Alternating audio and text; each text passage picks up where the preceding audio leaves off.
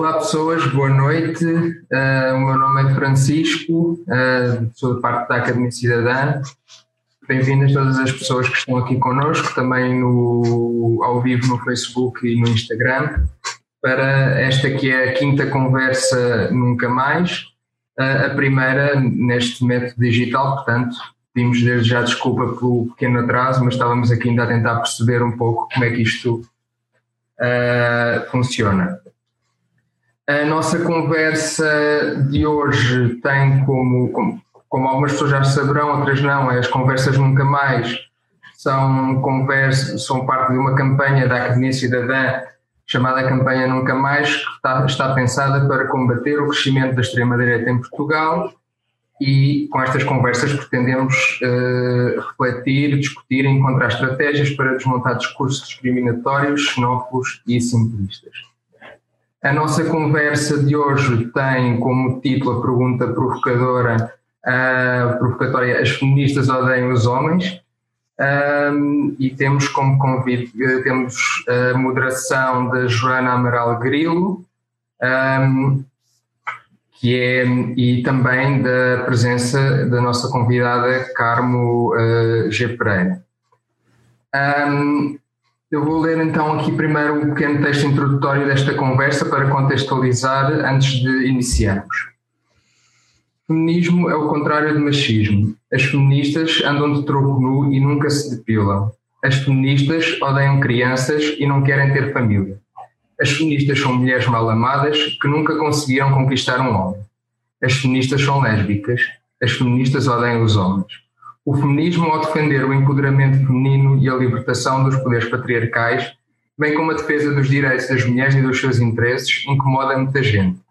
De facto, este movimento de caráter político, social, ideológico e filosófico coloca em causa pilares muito antigos, estruturantes da nossa sociedade.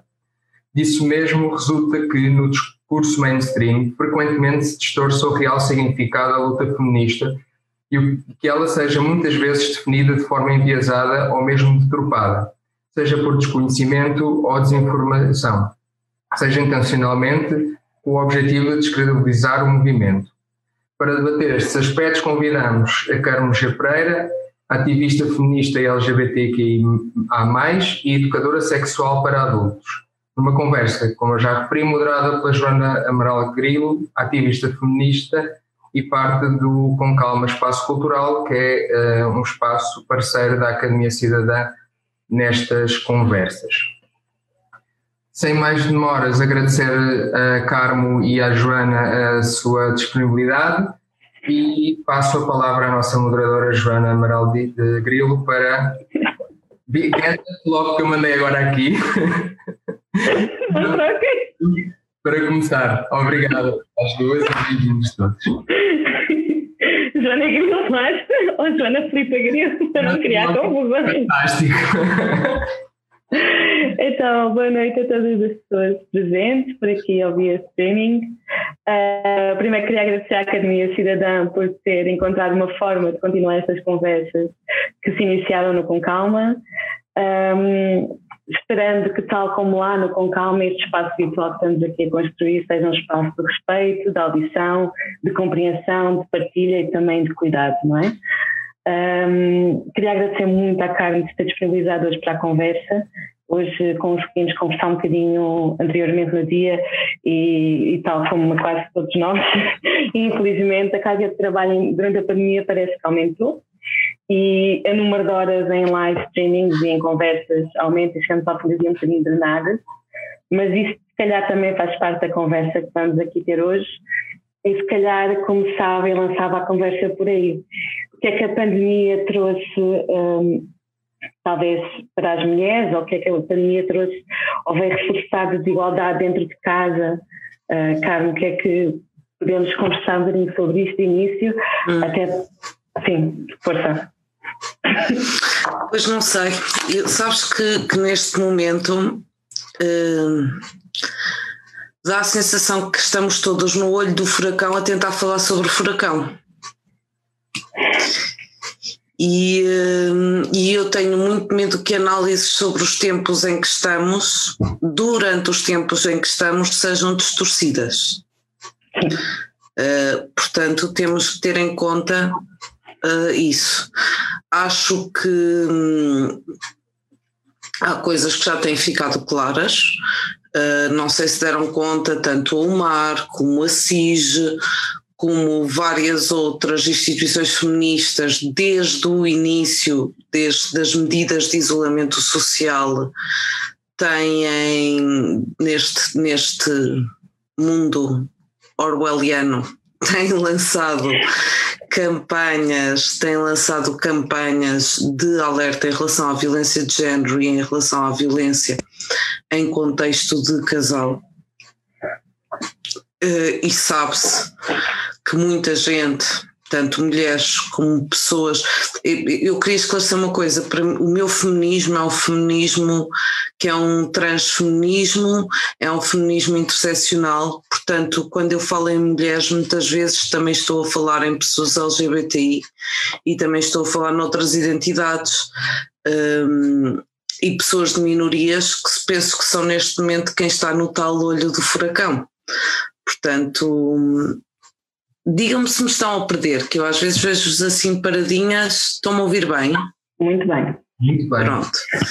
Um, então é, é, bom ter esse feedback, que senão isto de repente está super frisado e um, ou estão-me a ouvir com voz de robô e eu ainda não me tornei ciborgue, infelizmente.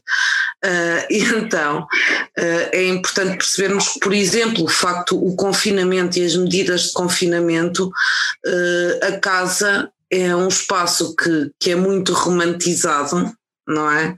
Mas que para muitos de nós não é de todo um espaço seguro. E que para muitas pessoas assignadas mulheres à nascença lidas enquanto mulheres, estejam em que descoberta estejam da sua identidade, continua a ser um espaço onde lhes é assignada uma carga de trabalho uh, dupla. E o facto das escolas fecharem e de, porque estamos numa pandemia, estar tudo um bocado às aranhas, o cuidado de crianças, se houver crianças, vai cair também em grande parte sobre essas pessoas. Uh, e nem por isso baixou a exigência da produtividade nestes tempos, nem a exigência interna de nos valermos pela nossa produtividade e de nos medirmos pela nossa produtividade. Eu nunca, eu nunca vi tanto. Eu não sei como é que as pessoas estão a conseguir, por exemplo, uma das coisas que eu estou a fazer no meu trabalho e que estou a centrar no meu trabalho, quer no trabalho de aconselhamento, quer no trabalho de, de, de acompanhamento de muitas pessoas que estou a fazer, de algumas pessoas que estou a fazer neste momento, quer nos workshops, por exemplo, uma das coisas que eu estou a insistir é que isto não é um momento de. Não tem que ser um momento, nem é um momento de melhoramento, de superação porque o discurso que está a vir uh, da pandemia, ou é o discurso de quem está ligado a movimentos sociais, que é um discurso emergencial, de tentar perceber o que é que se pode prover, de perceber uma série de necessidades, ou é um discurso de quem está numa numa bolha, rodeada por gente em bolhas, se calhar muito mais privilegiadas, que decidiram que agora era a altura de aprender a fazer pão, de, de fazer mais exercício, de ter uma rotina, de tirar o pijama todos os dias, de, ou seja, ao mesmo tempo que é bom alguma e, e, e para algumas pessoas pode ser importante ter pequenas estruturas neste momento, porque é um mundo tão destruturado, eh, é interessante percebermos que isto também não tem que ser um momento de melhoramento e de superação e de produção com tudo o que se está a lidar. E acho que a pandemia está a trazer muito isso, mas é isso que eu te digo. Eu, para mim, acho muito complicado. Acho que está toda a gente já a falar muito do que é que é isto, do, da pandemia e do confinamento, e eu fazer análises dentro do olho do furacão parece-me. É claro que podemos perceber as necessidades emergentes e perceber o que é que é preciso, mas daí a fazermos análises e diagnósticos enquanto estamos no olho do furacão uh, e previsões Vamos ver. Sim, mas podemos analisar talvez, por exemplo, hum. o facto do governo darmos um apoio à família se não estivermos em teletrabalho, mas se estamos em teletrabalho é suposto conseguirmos as duas coisas ao mesmo tempo. Né? Trabalharmos oito horas e ao mesmo tempo apoiarmos a família. É perfeitamente fazível. Ou seja, que em vez da dupla jornada, que eram as 16 horas, da dupla jornada assignada por género, de repente temos o que é uma tripla jornada? Onde é que é, onde é que há este e atenção mesmo mesmo nesse nesse por exemplo nos subsídios de tempo parcial eu gostaria imenso de ver daqui a uns meses uh, as estatísticas de género de a quem foram assignados estes subsídios a quem tem filhos. Sim, perceber quem é que ficou, quem é que foi, sim, quem é que ficou com os filhos, ou quem é que pediu para ficar com os filhos em casa. E a receber menos de 33%. Portanto, temos logo aqui um desequilíbrio gigante. E se contarmos com o gender gap a nível de salários, que acaba por ser os 30%, portanto, a receber menos de 63%, se calhar. Foi. Portanto, há aqui algumas coisas que já conseguimos intuir e começar a perceber. Um, mas será que é um momento, e não querendo fazer um prognóstico, mas será que é um momento não de aprender a fazer pão, mas de perceber, uh, já que todos estamos em casa, todos, homens, mulheres, crianças, ao mesmo tempo, não há aquele momento em que vão para a escola ou vão para o trabalho, de perceber de facto o que é que é cuidar da casa no seu todo, o que é que é saber que compras faltam fazer, o que é que é pensar que a máquina tem que ser lavada, senão se não, não há roupa lavada ou será que isto vai de continuar a? A famosa, de distribuir a famosa carga mental. Exato. O que é isto, a carga mental? Para quem não ouviu falar disso. É maravilhoso. Uh, então, tem a ver exatamente com esta noção de que só algumas uh, que podem ser uh, mulheres ou pessoas lidas enquanto mulheres, que só algumas cai o, um, o dever de saber o que falta e o que não falta, o que é preciso fazer e o que não é preciso fazer. E vê-se muitas vezes relações que até aparentemente são, um, têm divisão de trabalho, uh, e isto vê-se muito quando aqui vamos falar, vamos pôr aqui o, o um, a relação heterossexual normativa em cima da mesa. Uhum. Eh, vê-se esta, esta questão de, de, relações heterossexuais que supostamente já nem se usa a palavra ajuda, ou seja, ambas as pessoas participam na casa, ambas as pessoas têm uma noção desta, até têm até, até os parceiro, o parceiro tem uma noção do que é que é esta, este conceito de dupla jornada, mas que se esquece de uma coisa, que é se esquece que dá trabalho pensar no que faz falta. Então, que sempre que se tem que ir ao supermercado, há uma pessoa que é responsável por saber o que faz falta. Sempre que é preciso fazer o jantar, até pode ser outra pessoa a fazer o jantar, mas há uma pessoa que tem que saber o que é que se pode utilizar para fazer o jantar e que ideias é que se vai ter. Isto é chamada carga mental que tem um peso brutal. Agora, eu, eu digo-vos uma coisa: eu vivo num bairro, porque há aqui outras coisas também nestas divisões e na pandemia e agora lembrei-me. E eu vivo num bairro relativamente, vivo, vivo assim numa casa um bocado esquinada, mas num bairro um bocado privilegiado de Lisboa, que é Lapa. Sim. E, hum, e isto aqui é um bocado engraçado porque se vê, eu, eu tenho feito por razões de saúde, tenho estado em, em confinamento, mas vou olhando à minha janela. Uh, eu não vi deixarem de estar aqui, e isto também se relaciona com esta pandemia, eu não vi as empregadas domésticas, que na sua maioria são racializadas, deixarem de vir a este bairro deixarem de vir trabalhar. Portanto, este confinamento também é um confinamento que só calha alguns.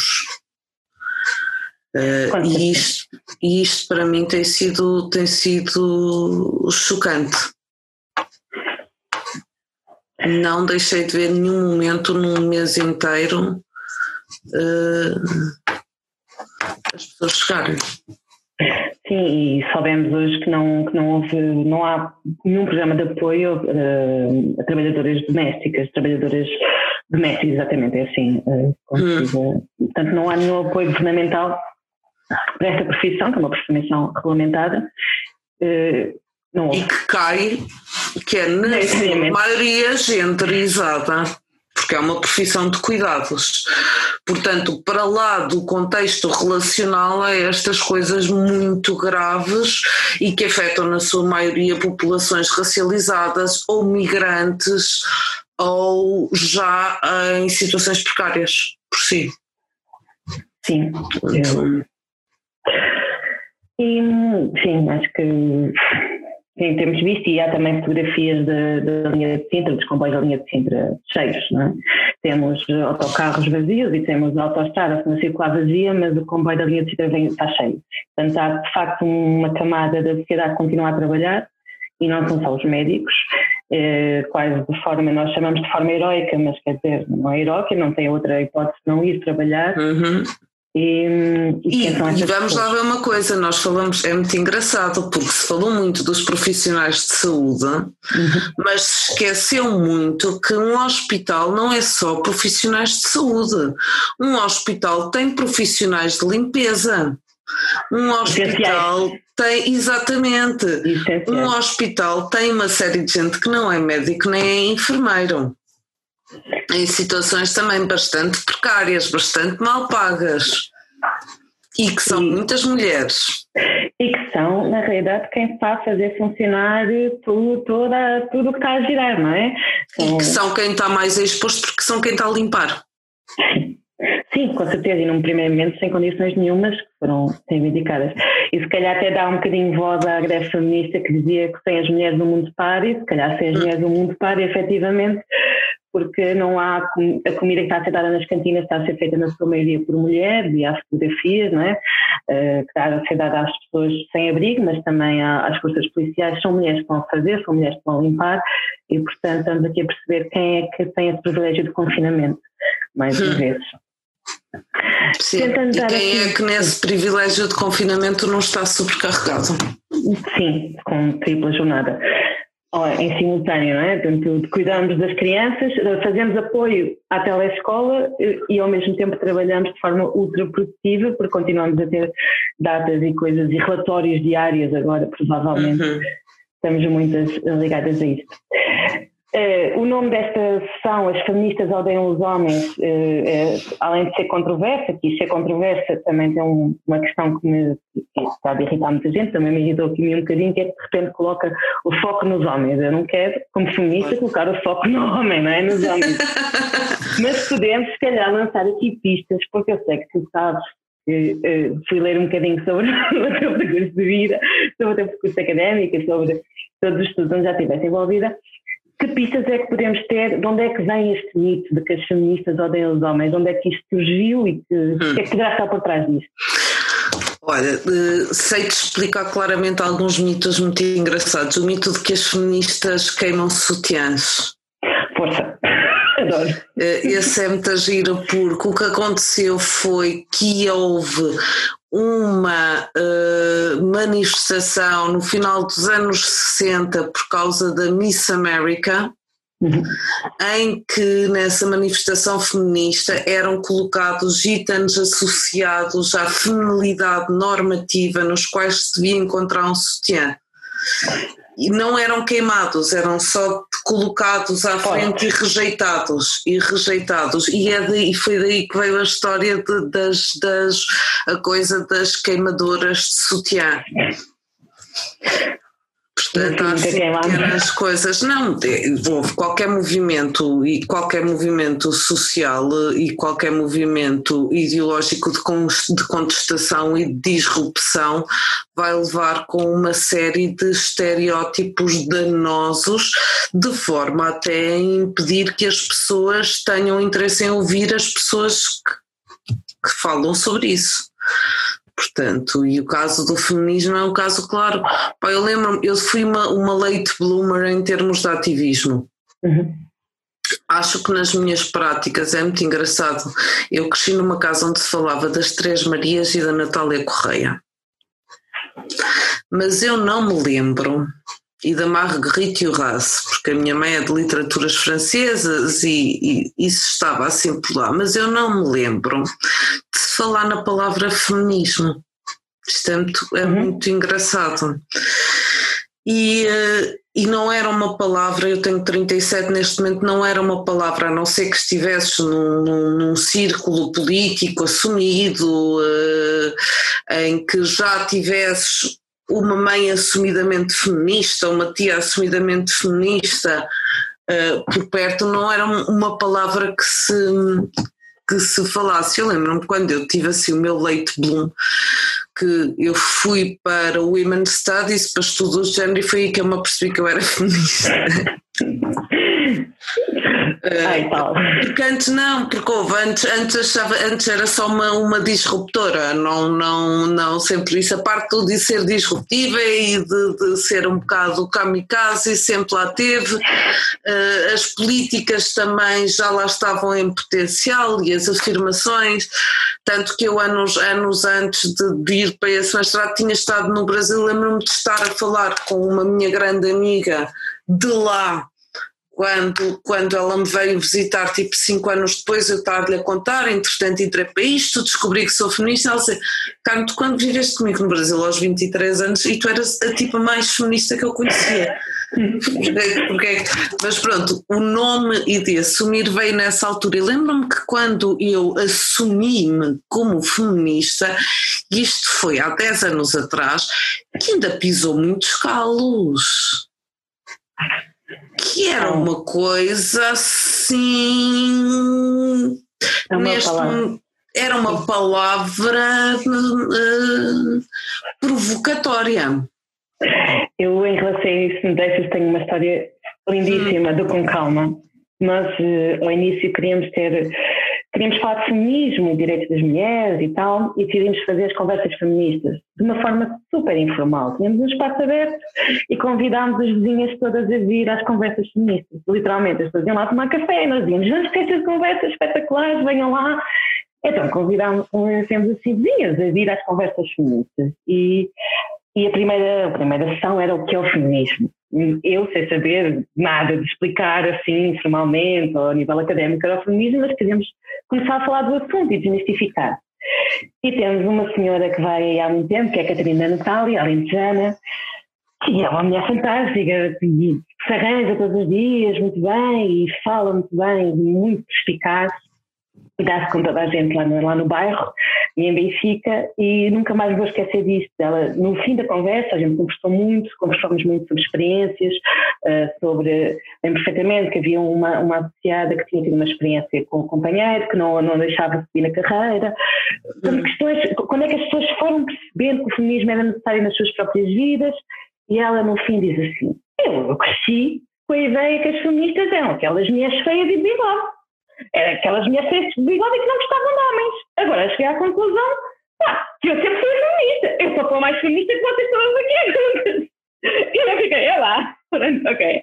Isto uma senhora de 74 anos, a explicar, também teve uma vida com as suas, os seus desafios, como todas tivemos, cada uma tinha tido os seus próprios desafios, e ela de repente reviu-se ali todas nós e diz aquilo de, de, de então, mas as feministas eram as que tinham bigode, que eram feias e não gostavam de homens, afinal eu também sou feminista. Isto para, queria fazer aqui o paralelo e chamando-me queria aqui para o Concal e para as vizinhas, não é? E o que é que é isto, ser feminista. é incrível. Eu tenho. Há, há uma coisa em relação a essa falácia do, do feias e do. Também acho que é importante falar nisso, mas uh, há aqui um, um, Houve uma questão muito engraçada. Eu, este, foi este ano, e final do ano passado, início deste. Foi final do ano passado. Trabalhei com um grupo sénior em que eram na sua maioria mulheres e era para falar sobre sexualidade e prazer, mas eu comecei, decidi entrar em identidade de género, patriarcado, sistemas de opressão e depois sim vamos ao prazer, que eu acho que é preciso primeiro ir por tudo isto, é para depois perceberes porque é que não tiveste direito ao prazer, porque é que não tiveste esse acesso. Senão, entramos aqui num jogo de autoculpabilização de ai, porque é que eu não cheguei lá. Portanto, às vezes é preciso irmos mais atrás. Opa, e estamos a falar de um grupo de pessoas entre os 70, 70 para cima. E a maior resistência a certa altura, quando falo de patriarcado e que ainda vivemos numa sociedade patriarcal, foi de um dos monitores que tem 35, 40 anos. Hum. E eu adorei, eu aí só me retirei e fiquei assim caladinha, sentada, a olhar para elas a darem uma lição maravilhosa que eu só encostei e foi mesmo assim o prazer de ver que, que as pessoas sabem do que falem, porque isto não é preciso. Ok, é bom ter-se acesso à academia, que é um privilégio, é uhum. bom ter-se acesso e pesquisar e leituras também são privilégios, mas as vivências são uma da pá. E atenção, o feminismo também, com, com, também contesta exatamente isto: os modos de produção e de validação de saberes que têm que sair de organizações que são patriarcais, de visões que são patriarcais e que anulam estas experiências de vida, de sentir, de, de experienciar. Mas é, quando nós estamos sempre a dizer, há aqui uma, às vezes um discurso de defesa das feministas que, ah, não, nós não somos feias, nós não temos bigode, nós não somos. E que se formos, depois parece que uma feminista não pode ser feia, não pode ter bigode, não pode ter não sei o quê, não pode. O feminismo é exatamente o contrário disso, é permissão para tu seres para lá dos ideais e das. E das Hum, das projeções de o que uma mulher deve ser feitas pelo patriarcado. Portanto, pode ser uma feminista feia, pode ser uma feminista com bigode, claro que pode, pode ser uma feminista que não quer ter crianças, pode ser uma feminista lésbica e pode ser uma feminista que odeia homens. E eu aqui faço sempre esta salvaguarda, que é há que ter atenção que misandria e misoginia são duas coisas muito diferentes. Uma vem, é o reflexo de um poder levado ao ódio extremo, a outra é um sentimento de autodefesa, provindo de um trauma partilhado. Portanto, quando tu nos anos 70 tens feministas radicais que defendem relações, que defendem o lesbianismo estratégico ou ideológico e as relações entre mulheres, isto é um lugar legítimo de algum feminismo. Isto não é, é uma coisa que se percebe de onde vem e porquê é que foi feito. Agora, e aqui que há, aqui, aqui é que há o mas, que é o meu mas aqui depende sempre de uma coisa, que é depende do que é que estas feministas reconhecem como mulheres. Se é um feminismo trans inclusivo e não essencialista, eu entendo. Um feminismo essencialista e trans exclusivo já é um discurso de ódio. Agora, será que toda a gente entendeu todos os conceitos que acabaste de dizer? Eu compreendi perfeitamente. Não, mas isso, vocês, vocês perguntem, interrompam-me é e, e interrompam-me, e, mas tem que ser uma coisa mais com explica. Um explica não dá. E aposto que foi o Vênus que escreveu isto. claro. Se calhar a gente pode passar a, a, tentar perceber se há pessoas que querem entrar claro. nessa conversa, eu acho que é um momento bonito, não é? Hum. Que foi aqui de repente desconstruído o que é que é isto da misandria, da misoginia, do ódio, o que é que é ódio, o que é que não é. E, hum, e se calhar passávamos a palavra a quem está aqui connosco no, no, no Zoom, eu ia dizer no stream, um, Francisco, sim, sim. interromper um segundo? Um, vamos tentar, eu, eu, primeiro tenho uma dúvida, eu não sei se as pessoas, as restantes pessoas podem uh, ativar o seu microfone ou não. Ou se tem que, se tem que não, não, não pode. Alô, João? Não podem, diz que não okay. podem. Então, primeiro que tudo, eh, eu pedia para ser mais fácil para a Joana ehm, que, as pessoas, que quem quisesse falar usasse a mãozinha. Não sei se está aí na, na parte de baixo dos da lista de participantes todas as pessoas devem ter aí uma mãozinha que podem usar para, para pedir a palavra e assim fica mais fácil sabermos quem é que uh, quem é que quer intervir. Eu chamava a atenção que muitas vezes isto não segue uma ordem, já se há várias mãozinhas, não segue uma ordem mitológica, portanto convém, Joana, que tu vais tomando nota das mãozinhas à medida que elas vão aparecendo. Sim, eu não estou a ver nenhuma mãozinha a aparecer. Não, Já está a aparecer alguém? Ok. Eu não posso pôr. Um, ele aparece pela ordem. Ah, já vi. A Susana quer falar. Boa. Então dá-lhe dá tu a palavra no unmute. Muito bem, então vamos dar aqui a palavra à Susana. Susana, acho que podes falar. Segue, segue, Chico. Olá, boa noite. boa noite. Olha, uh, gostava de agradecer por terem uh, tornado esta conversa possível. Acho que é, é muito bom nesta altura de confinamento, na verdade, nesta altura de confinamento e sempre. Mas bem, vou passar então à, à questão. Eu percebi mais ou menos o discurso, só tive mesmo aqui algumas dúvidas de conceito, tipo, um, como é que é missó? Misoginia? Essa eu percebi a outra. Misandria. Misandria. Misandria. Mas pode, pode explicar as duas, eh, tranquilo. Pronto, misoginia é, um, misoginia é um sentimento de ódio em relação a mulheres. E quando falamos em misoginia é importante pensarmos que a misoginia, como a homofobia, a transfobia, uh, o racismo, são reflexos de, dos valores dos sistemas de opressão. Portanto, são sentimentos de ódio uh, individuais, aqui não estamos a falar de, de, mas que são reflexo dos sistemas de opressão. Quando sim. Eh, eu não sei se, se, se, se, me querem interromper, se me queres interromper, Susana, ou não. Pode estar a vontade. Eu acho que a Susana. Eu vou-te fazer a unmute. Eu vou-te fazer unmute, que é, enquanto estamos a falar isto, eu acho que seria mais interessante tu poderes me interromper. Será que dá? Eu não consigo fazer a mute. Uh, ela está com som. Susana, já estás com som. Se quiseres interromper, força. Pronto. Que assim é mais fixe, Susana, já que, porque é para isto. Uh, quando falamos de misandria, muitas vezes as pessoas, as mulheres feministas, são acusadas de ser misândricas. É, e, a misan... e a misandria. Ai, obrigada. E assim falamos cara Oi. a cara. Que bom, obrigada. Alô.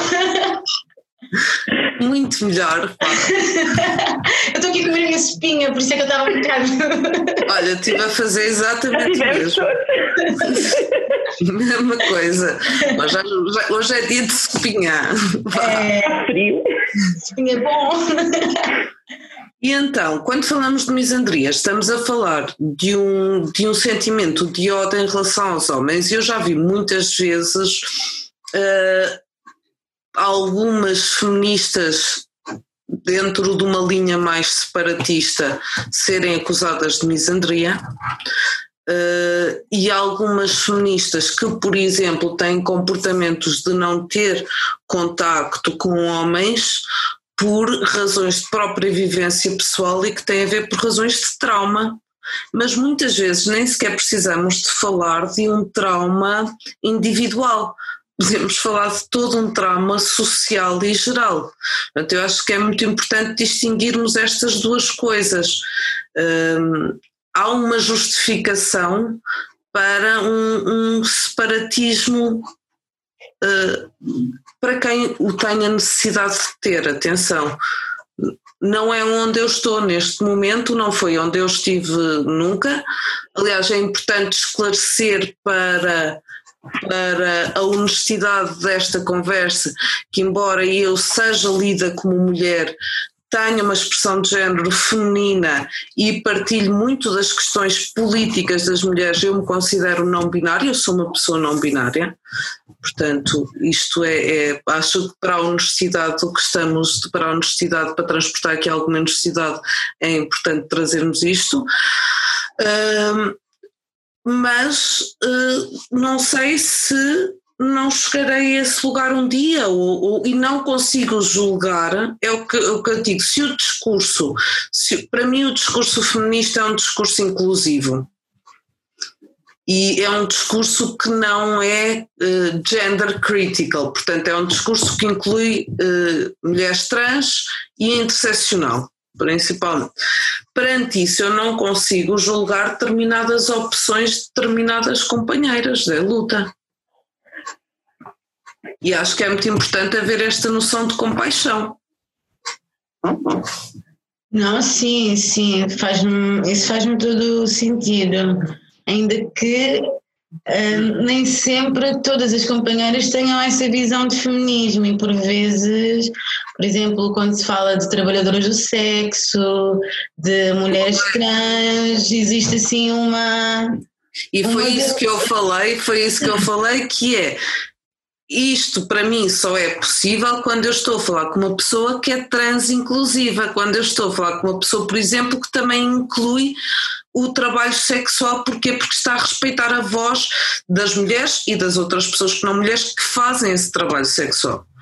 Portanto, que é aqui que eu, que eu guio as minhas fronteiras mas há, há, pessoas que se autodenominam feministas e que não são, não incluem identidades uh, trans e que não incluem uh, trabalhadoras de sexo, infelizmente, e também há pessoas que se autodenominam feministas e que se calhar são as pessoas que andam a mandar vir as empregadas da linha de Sintra para, para aqui para as casas.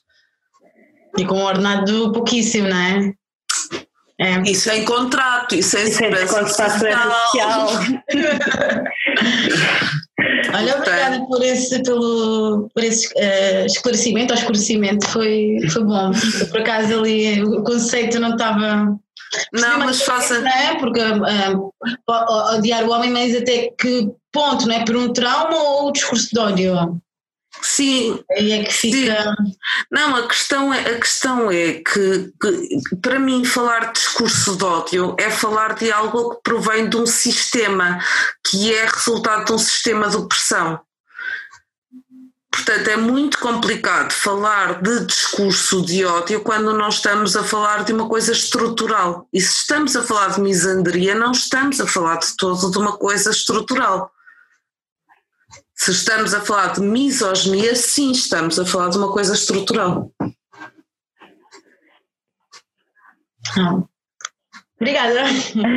Obrigada, Susana. Vamos uh, avançar. Sim. Mais alguém tem alguma questão que queira entrar agora na conversa? Não há, assim, muitas mãozinhas no ar.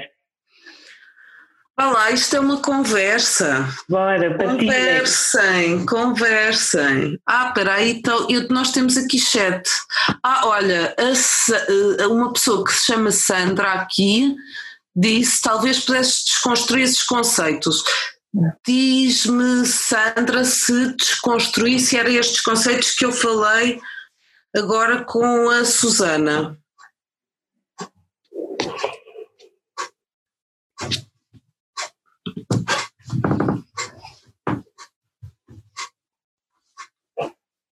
Sim, ok. Pronto, porreiro. Era isso. Mas é engraçado, por exemplo, é engraçado pensar, pensar hum, há, há, há, alguns conceitos, por exemplo, a heterossexualidade compulsória. Nós às vezes. Ah, peraí. Temos aqui uma pergunta. Por que razão existe a misoginia? Existe a misoginia. Se calhar podemos começar por pensar porque é que a misoginia estrutural? Não sei. Porque é que a misoginia é estrutural? Então tem a ver com vivermos num sistema patriarcado, vivermos num sistema em que pessoas uh, lidas como homens e que se identificam como homens têm à partida uma vantagem no acesso a, a decisões de poder, que podem ser desde micro decisões cotidianas, mas até na própria criação têm acesso a um maior poder decisório sobre os seus corpos, por exemplo. uh, há um maior poder decisório sobre a forma como conduzem a sua vida. Portanto, isto tem tudo a ver com questões de poder e depois tem a ver com um sistema estrutural que favorece, regra geral, mais homens que poder, mulheres e que pessoas que não, que não estão nem numa barricada nem noutra. Uh, e, um,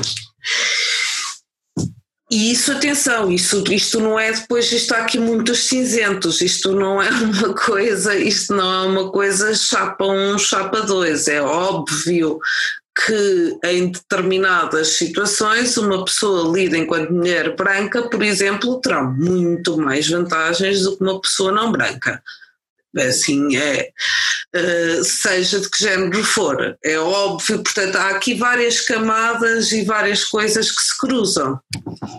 É. Mas se as mulheres não têm poder, porque é que há homens que as odeiam? Ora bem. Primeiro, não estou a dizer que as mulheres não têm poder, atenção o poder subversivo foi uma coisa que sempre, o poder subversivo e a resistência foi uma coisa que sempre existiu. Não há aqui qualquer minoria que não tenha poder. Tem outros poderes e tem outro, tem um poder de resistência principalmente. Um, mas, mas quando, quando nós falamos, por exemplo, a expressão de misoginia tem a ver, por exemplo, muitas vezes com manter um clima de medo, com manter um clima de impossibilidade, com manter um clima de. de... Muitas vezes também hum, as mulheres são vistas como objetos, não é? Objetos de, de, de que somos objetos as pessoas têm, têm poder sobre nós, não é? Nós temos um ser humano, é só a vista ser como um objeto. E como objeto, nós temos que fazer tudo o que os nossos donos querem. E daí cria-se um ódio quando isso não acontece, porque somos seres com vontade própria, felizmente, somos todos humanos, e quando não corresponde exatamente. Perdão.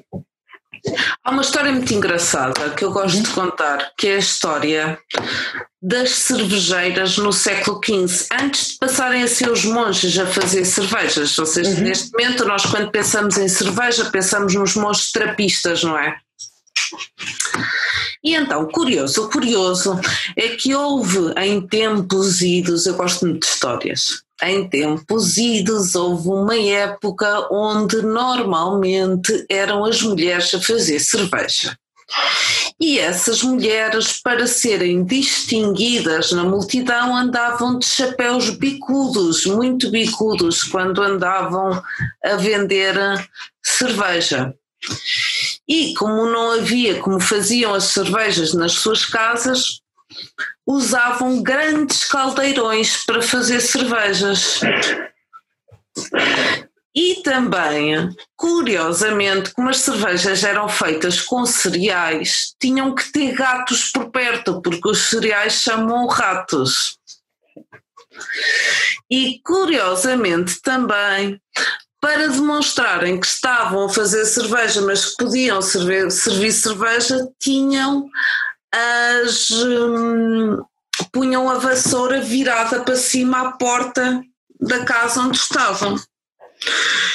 Isto, isto é muito engraçado porque nos mexe com o poder simbólico que é. Isto provavelmente eram mulheres que tinham determinado poder na sociedade. Uh, e determinado conhecimento, o conhecimento da produção da cerveja. É poder e, económico também, não é? Provavelmente. Pois, e uh, ao que é que vocês associam, que símbolos é que aqui apareceram? Chapéu bicudo, o caldeirão, o gato e a vassoura. Ora, de que, de que, de que, que é que são, o que é que associamos estes símbolos nós? Sou eu que tenho o microfone para poder falar, mas se alguém quiser. Ah, perguntas no live do Facebook. Mas esses símbolos são de bruxa, claramente. Eu tenho o microfone, mas ninguém tem mãozinha no ar. Está aqui. Exatamente. Exatamente. Exatamente. E da mesma forma, quem é que eram consideradas bruxas? As mulheres que. Boa, obrigada. Eh, as mulheres que uh, também. Uh, as curandeiras, quem tinha o conhecimento da medicina e de, das práticas de cura e de cuidado, as parteiras, e tudo isto começa vai sempre caindo ou para, mãos, para as mãos de padres ou para as mãos de médicos, que os primeiros médicos acabam por ser padres na altura de pós-idade média. E ao mesmo tempo temos o quê? Temos um dos primeiros genocídios, um, um dos grandes genocídios da Idade Média, que é a queima de não sei quantas mulheres e pessoas não conforme de género, uhum. que é as bruxarias as queimas das bruxas e as caças às bruxas. Portanto, a passagem de um poder de mulheres Há, não sempre houve aqui sempre houve aqui movimentos de poder de passagens de poder uhum. Francisco, ah, pronto Olá Carmen e Joana, daqui é Patrícia do Porto e do Mundo na tua opinião, Carmo, como olhas para o movimento feminista em Portugal? Agenda política? Eu já percebi quem é que é, que é a Patrícia. É a Patrícia Martins, ela própria identifica-se no texto. Não sei porque é que ela não está aqui connosco no Zoom, mas. Pois, devia estar aqui, Patrícia. E assim tínhamos logo assim cara, não é? Hum. E então, Carmo, como olhas para o movimento feminista em Portugal? Meu Deus, agenda política, instrumentos e estratégias de intervenção. Todo um doutoramento aqui. Pois, exatamente. Isto é muito complicado avaliar, até porque eu, nos últimos anos, tenho estado presente na medida do possível e muitas vezes a minha medida tem sido uma medida curta. Por, por razões pessoais e por razões de saúde. Portanto, eu lembro-me, eu, por exemplo, fui a esta manifestação do 8 de março, para, também para ler um discurso do meu coletivo, mas eu já não já não ia a uma manifestação há imenso tempo porque são, são, são coisas que me cansam, portanto só posso ir assim de tempos a tempos e sentir que não tenho dores de corpo e essas coisas. Portanto é assim devagarinho. Hum, Olha, eu acho que há aqui uma coisa, e eu percebo, eu percebo que é que a Patrícia conhece-me e conhece as minhas posições. Uh, assusta-me neste momento, e eu vou, vou, aqui sou muito honesta, assusta-me neste momento uh, a subida de um movimento abolicionista de um movimento abolicionista que alguns destes pequenos coletivos abolicionistas são inclusive ou têm inclusive o financiamento institucional. Uh, e isso para mim ainda é mais assustador uh, de um movimento abolicionista que se diz crítico de género para não assumir que é transfóbico, uhum. que diz que, que, que se diz que, que são são posições essencialistas, mas eu acho que nós já andamos mais e que há e que convém ter empatia e noção do que nos rodeia e que convém assumir quem está à frente dos outros movimentos. Convém ouvir essas pessoas, perceber as necessidades destas pessoas. Uh, Dirias que há um certo receio que estes movimentos abolicionistas e, e talvez transfóbicos um, cresçam. Que não só cresçam, mas eh, alimentem uh, este ódio que vimos aqui a falar, não é? Tentar não falar, falar esta palavra, não é? De ódio ao outro, ou de aversão a outro. Pois há aqui uma, eu acho de uma falta de empatia e de uma, de uma arrogância, tu não reconheceres a outra pessoa por, por aquilo que ela se diz que é. Uhum. Portanto, uh, uh, porque, porque este, este mesmo, as pessoas deste movimento, por exemplo, não me reconhecem a mim como não binária. Para, para eles, toda a minha experiência e vivência não binária é uma criação da minha cabeça. Portanto, retirar a agência da outra pessoa, né? Totalmente. Exatamente, retirar a agência, retirar a identificação e muitas vezes é esse mesmo discurso que é repetido com as trabalhadoras de sexo. Portanto, é um recurso de retirar a agência, de retirar a capacidade de, de, o empoderamento de vitimização, de falta de reconhecimento de que vivemos numa sociedade onde todo o trabalho é violento, de de uma noção de uma noção de corpo e do que é que é e do que é que é usar o nosso corpo como ferramenta que desrespeita depois outros usos do corpo como ferramenta de uma de retirar é isso de retirar a agência profundamente. Que na realidade é um, é um discurso que uma grande parte da população faz em relação aos refugiados. Vitimização falta de agência, não é? São pessoas que vêm para a Europa, mas na realidade elas não sabem para onde é que vêm ou o que e querem que fazem, fazer.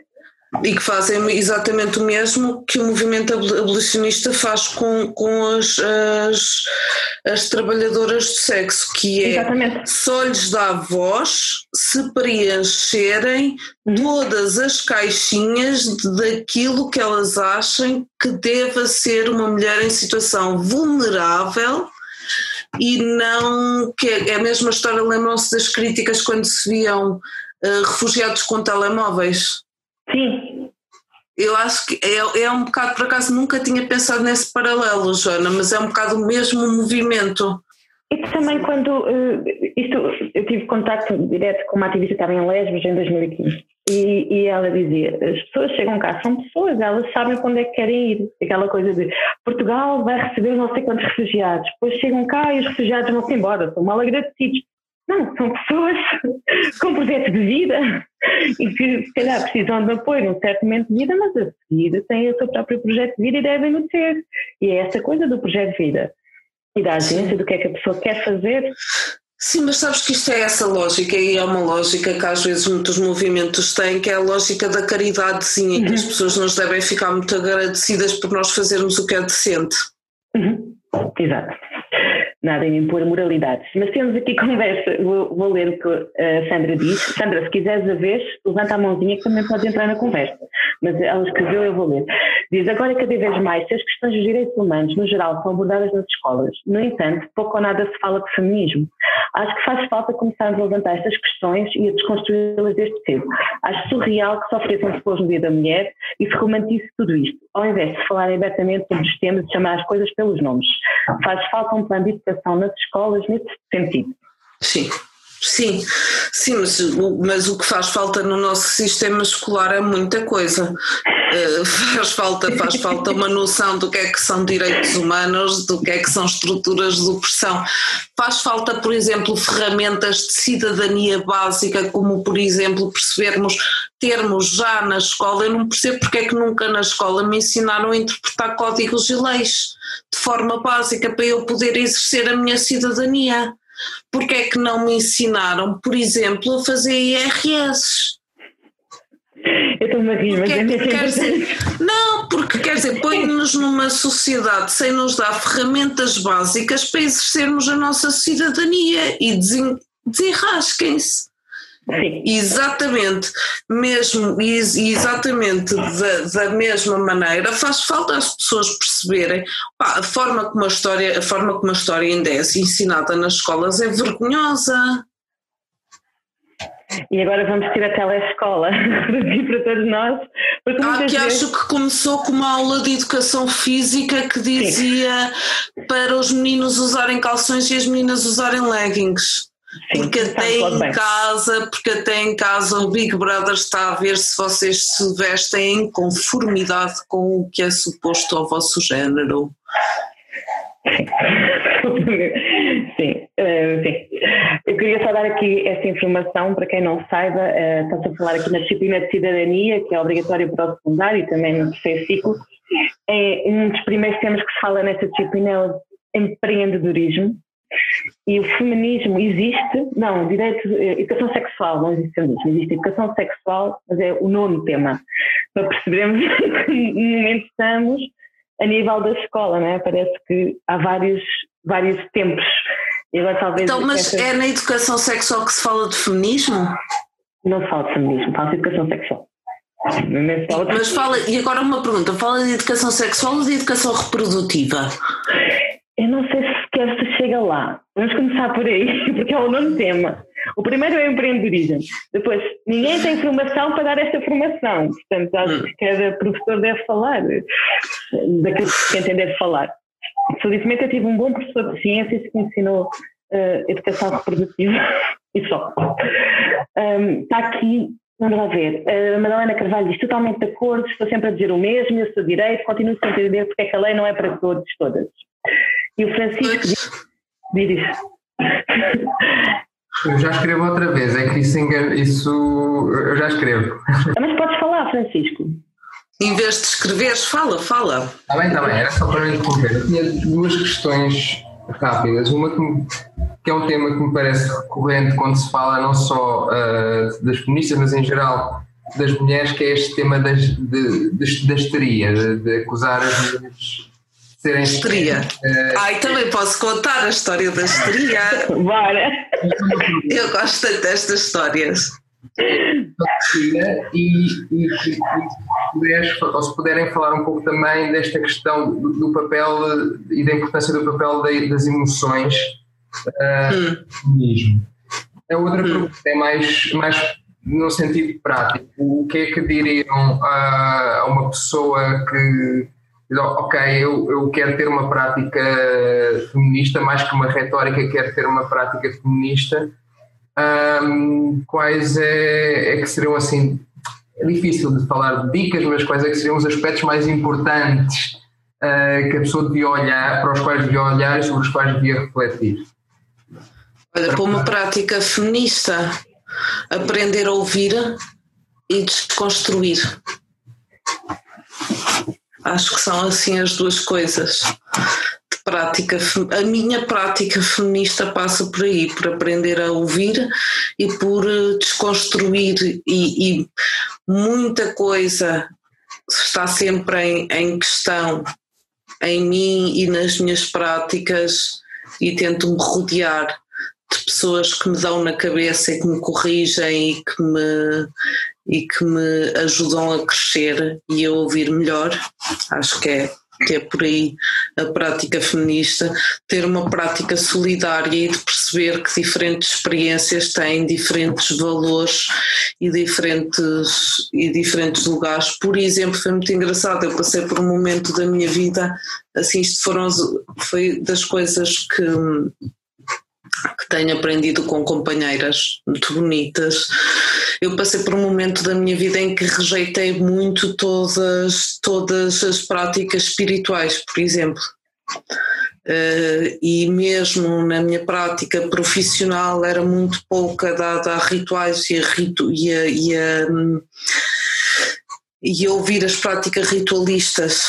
E hum, uma das coisas que me ajudaram muito foi perceber que havia aqui um, que desconstruir o que é ciência também é importante para desconstruir o que é patriarcado e permitir que determinadas práticas ritualistas feitas à nossa medida e feitas uh, entrem na, na nossa vida, que é muito importante e, que, e haver esse respeito por essas práticas das outras pessoas e, e, e, esse, e essa noção de valor e por essas práticas partilhadas entre nós.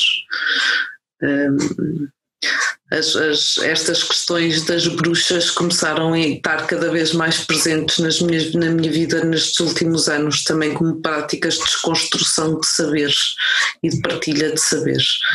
Um, portanto, isso. Em relação a essa prática dos conhecimentos científicos, às vezes estou a falar com adolescentes e explico que quando eu estava, quando eu era adolescente, eu não sabia a totalidade do formato do ponto do, do clitóris. Não sabia, não, não, não estava, nem, nem eu tinha acesso a qual era o formato do Já clitóris. se sabia. A questão é esta, é que isto é muito, é muito já, já que eu te, desculpa. Não, força! Mas é que eu digo assim, eu não tive opção, mas olha, está aqui moça de como é que entra, porque eu quero que tu saibas desse. Espera aí, já que estamos a falar nisto. É isso. Isso não Estamos a existia falar quando, disto. quando eu tinha 14 anos. Sim. Então, não existia quando tu tinhas 14 anos, mas existiu até o século XVIII, presente em todos os livros de anatomia. Porquê? Porque a categoria, a mulher era considerada, o corpo da mulher era considerado uma degeneração, ainda não era uma categoria, era um corpo de homem subdesenvolvido nas categorias médicas. Atenção, quando eu falo aqui em corpo de mulher e corpo de homem, estou a falar naquilo que era chamado na altura. Uh, e então era uma degeneração, e então estava presente o clitóris interno até o século XVIII em todos, porque era uma degeneração, era o pênis subdesenvolvido.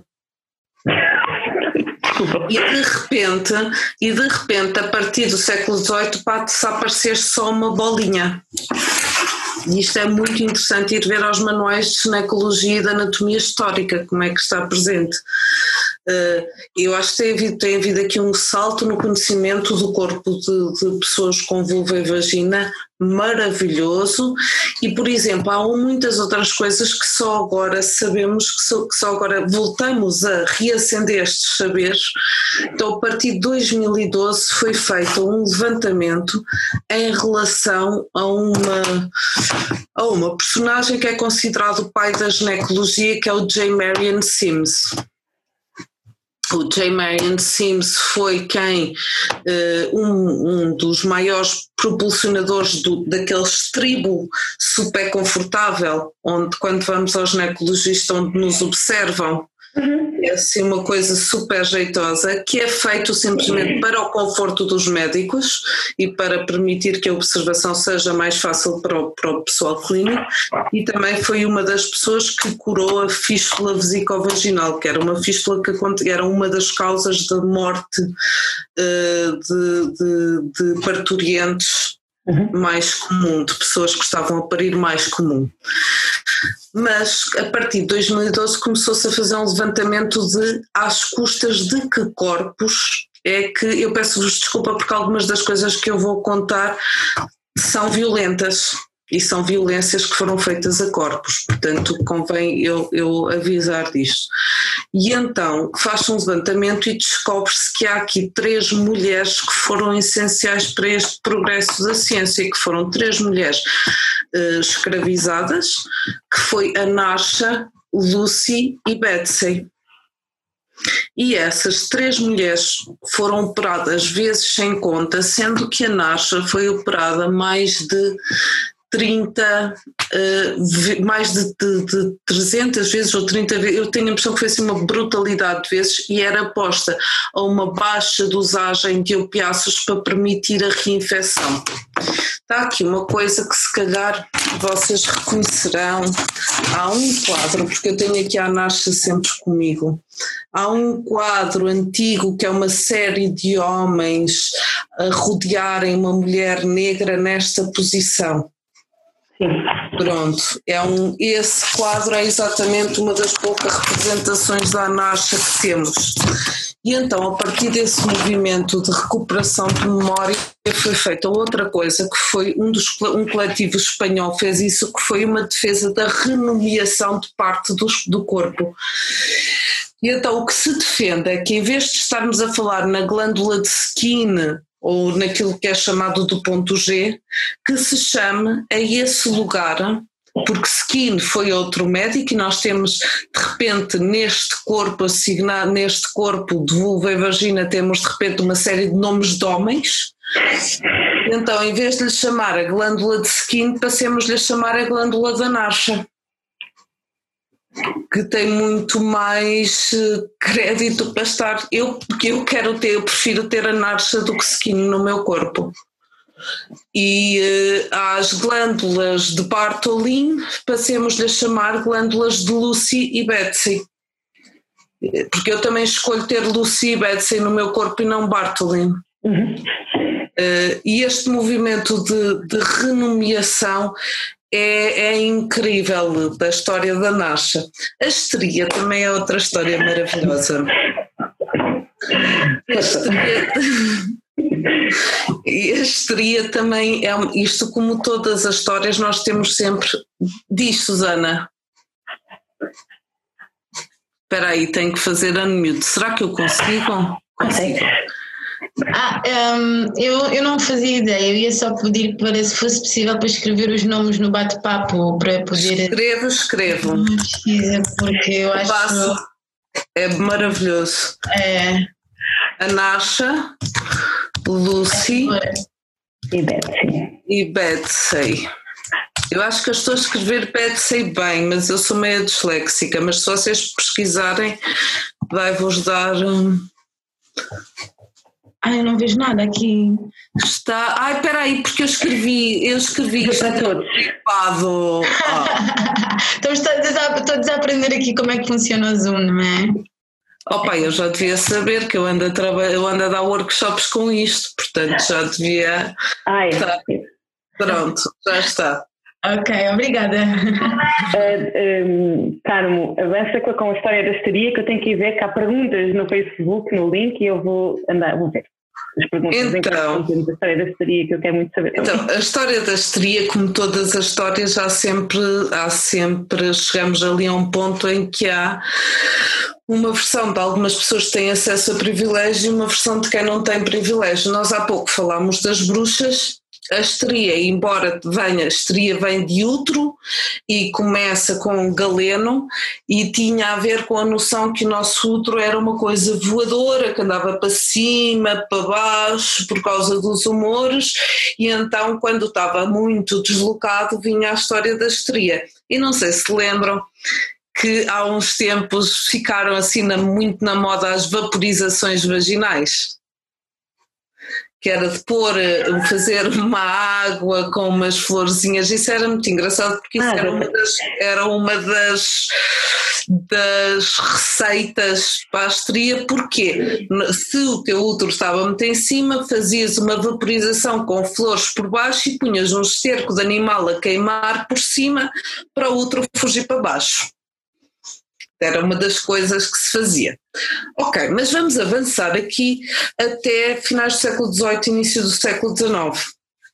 E estamos a bater ao mesmo tempo com os primeiros movimentos de luta eh, pelos direitos das mulheres, eh, onde não tínhamos só as sufragistas que estão na nossa imaginação de senhoras burguesas com cartazes as sufragistas também eram mulheres operárias e também eram uh, operárias fabris e também eram, não eram só senhoras bem postas, que também tiveram o seu valor, mas era muito mais do que isso. E começa a vir muito, muito, muito na moda a histeria outra vez, torna-se um bocado a doença, o mal do século. E a histeria tinha a ver com qualquer pessoa lida como mulher que não se adequasse às normas sociais e aos papéis supostos, estaria então histérica. E aqui como é que é? Vocês querem começar pela parte leve ou pela parte tramada? Bora! Então vá, vamos começar pela parte tramada para acabar na parte leve. Então, a parte tramada é que muitas destas pessoas são internadas em sanatórios, são sujeitas a tais coisas como lobotomias, os primeiros tratamentos experimentais de choques elétricos, estereoctomias, hum, cliterodoctomias, portanto, há toda uma série de violências sobre estes corpos eh, para eh, que ficassem eh, acomodadas aos papéis que teriam. Eh, e, e desde sanguessugas até o número de receitas e de torturas é chocante. Depois temos a parte divertida, que é aquelas quantas privilegiadas que podiam ir ao terapeuta. E então iam ao terapeuta para o terapeuta lhe causar aquilo que se chamava um paroxismo histérico, que na verdade é um orgasmo. E então os terapeutas, o que é que aqui começa a acontecer uma coisa, que é os terapeutas começam a sofrer de um mal, que era tendinites. E é aí que surge, que é inventado em 1888 o primeiro vibrador, que é o Le Tremoussoir, que é um vibrador a vapor, seguido de outro elétrico que é o Granville. Portanto, quem até os vibradores não foram inventados para, para, para, nós, foram inventados por causa do raio das tendinites dos médicos.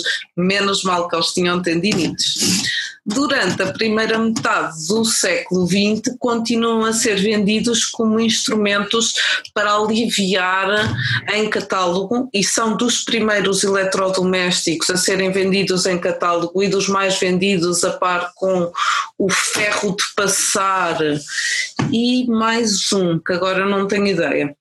Uh, e então uh, são vendidos em catálogo como para aliviar as aflições femininas, entre as quais a histeria. Pronto, eu lembro-me deles ser vendidos como massajadores faciais. Ah, sim, os da, os da, da eu lembro da, ter, da, da La Redoute, não era? Do catálogo da La Redoute que vinha com uma senhora encostada dizer massajador facial, mas por que não? Também. Não, também. também. Uh, e, por exemplo, foi assim que a WAND, uh, nos Estados Unidos, uh, porque já há livros que, que, que, compactaram e que descrevem esta história dos vibradores nos Estados Unidos, e nos Estados Unidos, por exemplo, o que acontece é que nos anos 20 há um grupo de juízes e legisladores que está a ver um filme pornográfico onde aparece um vibrador e se apercebem que afinal aquilo não é, é para aliviar algumas coisas, mas não o que eles pensavam. E então é proibida a venda e em alguns estados ainda é muito circunscrita a venda de vibradores nos Estados Unidos. E então começa-se a inventar uma série de coisas para escaparem daí a história dos massajadores faciais, para escaparem legislações entre as quais a Wand, a Magic Wand, que eu acho que é o vibrador que todas as pessoas com vulva deviam ter, que passa como um massajador de costas. Também serve. Portanto, e que nos anos 60 é super vendido e é passado o segredo de boca em boca que aquilo não era um massajador de costas. Agrada mais esta ideia do que do massajador facial, porque do massajador facial continua um brinquedo sexual que é feito para penetração que não serve à maior parte das pessoas com e vagina. Ah, eu nem sequer sei qual é a imagem do massajador facial. Só lembro da minha mãe uma vez dizer-me assim: Filha, nunca faças esta figura. Tive uma colega na escola a perguntar se já tinha experimentado este massajador facial e eu não sabia se ela estava a falar sério ou não. E fica a saber que normalmente um massajador facial não é um massajador facial. Não é um massajador facial. Mas é engraçado por conta, eu lembro-me tipo nos, nos 2000, qualquer coisa, de haver assim umas lojas de beleza que vendiam, continuavam a vender massajadores faciais, que diziam que era para rugas. A Natura vendeu massajadores era, Era, não era? Era a Natura. A Natura, em Castelo Branco, especificamente onde os meus avós todos viviam, tinha toda uma coluna de massajadores de costas e faciais muito interessante. Houve muita coisa que fica naquela coluna que nunca tinha visto na vida. Opa! Carlos, um dos teus projetos, não sei se podemos falar no um dos teus projetos, é porque também quando fui. Não sei, deixa ver se a academia deixa. Não sei. Também, eh, vou só rever aqui. Quem quiser participar da conversa, levanta a mãozinha no Zoom, aqui embaixo, dá uma mãozinha, ou pede palavra aqui no bate-papo, e eu dou voz, que é para sermos mais do que duas vozes. Nós achamos isto mais interessante, com mais diversidade. Participação, Mas... disrupção. eu gosto de diversidade, assim, liberdade de discurso. Uh, mas diria eu que quando estava a crescer no meio dessas coisas todas, nunca, durante muito tempo não tive coragem de entrar numa sex shop, porque era um espaço hum. muito masculino e que me era bastante agressivo, quase parecia hum. proibido lá entrar. E uh, de repente comecei a perceber o que era a maleta encarnada. Não sei se queres falar um bocadinho de como é que nasceu o teu projeto. Hum. Não sabe, tu tens um projeto que vende. Uh, nem sei, não sei explicar. Explica Tenho um projeto que eu sou, eu às vezes acho que eu não tenho, às vezes eu acho que eu sou um projeto, sinceramente. Cada um vai do seu próprio. Opa, uh, eu tenho um projeto que tem um, como uma componente de workshops, tem e de workshops de sexualidade. É um projeto de educação sexual para adultos, isto é base, é um projeto assumidamente feminista, LGBTQIA, uh, portanto, e, e, sex positive, sex positive com uma pontinha de sex critical, ou seja, acho que é muito importante, embora sigamos os nossos, devemos seguir e investir nos nossos desejos e nos nossos prazeres, também sermos críticos, é tal coisa o desconstruir, também sermos críticos e desconstruir. O porquê é que gostamos de determinadas coisas e não gostamos de outras, será que realmente gostamos de algumas coisas e, eh, e ou fomos empurradas para gostar de determinadas coisas e não seguimos à procura de outras, portanto eh, percebermos isso e, e, termos essa capacidade de desconstrução e não levar muito a sério de, de determinadas coisas. Um, e é um projeto onde há workshops de sexualidade, onde há aconselhamento sexual e de intimidade, que neste momento tem estado muito ligado também ao aconselhamento para o cuidado, porque tem sido uma questão que eu tenho investido, que eu tenho investido nos últimos tempos, e onde tenho uma sex shop online feminista, que era. Espera aí, está aqui uma pessoa a pôr a mãozinha. É, Joana é, Dias. Espera aí. Dá-lhe voz. Não, mas acaba aquilo que estavas a dizer, então. Eu, eu faço a pergunta a seguir. Acaba, acaba. Pronto. Uh, e então, uh, o que tu me querias perguntar era um bocadinho, se calhar, o que é que era uma sex shop feminista e porque é que uma sex shop era feminista. Era por aí, Joana, que tu querias ir? Ou. Pá, eu comecei, eu, eu, eu não calculei neste, não, nada disto foi programado, eu fui respondendo àquilo que as pessoas, às necessidades que as pessoas me apresentavam à frente e de repente dei-me abraços com sete instrumentos. Ah, e também faço educação não formal em discurso de ódio, consentimento, prazer, interseccionalidade, estruturas de opressão. Que é assim as, as coisas que, que têm aparecido nestes últimos tempos. Joana, avança. Uh, olá, boa noite. Uh, antes de mais, e muito obrigada. Uh, também sou da Academia e, portanto, só tenho que vos agradecer tanto à Joana como à Carmen de estarem aqui Joana, a fazer. Desculpa, estás a fazer um pouco de eco. Ah, sim. Continua a fazer eco? Está com barulho de fundo. Tu ouves, não? Sim, estou a ouvir bem. Ah, então vai. Então vai, atentou. Vai. Pronto, o que eu estava a dizer é muito obrigada às duas, por, às duas pessoas, Carmen e Joana, por estarem aqui a fazer este papel brilhante uh, aqui em nome da Academia Cidade. Pronto, e vou aqui lançar duas questões que uh, se calhar são um pouco polémicas, mas é, são absolutamente genuínas e não há aqui nenhuma, nenhuma segunda intenção. Uh, a primeira tem a ver com. Deixa eu ver se eu consigo explicar bem então, formas de emancipação. Então, eu também me considero feminista, para começar, um, um, e, e, e, obviamente assumo que há muitas formas de feminismo, uh, também deixar isso, ou seja, eu acredito nisso. Uh, há bocado estavas, Carmo, a falar de, da questão do discurso de ódio, perfeitamente de acordo. E eu estava aqui a pensar numa coisa, penso nisto algumas vezes, que tem a ver com aquelas formas de emancipação uh, feminina uh, vá, eu vou pegar numa figura Beyoncé, pronto.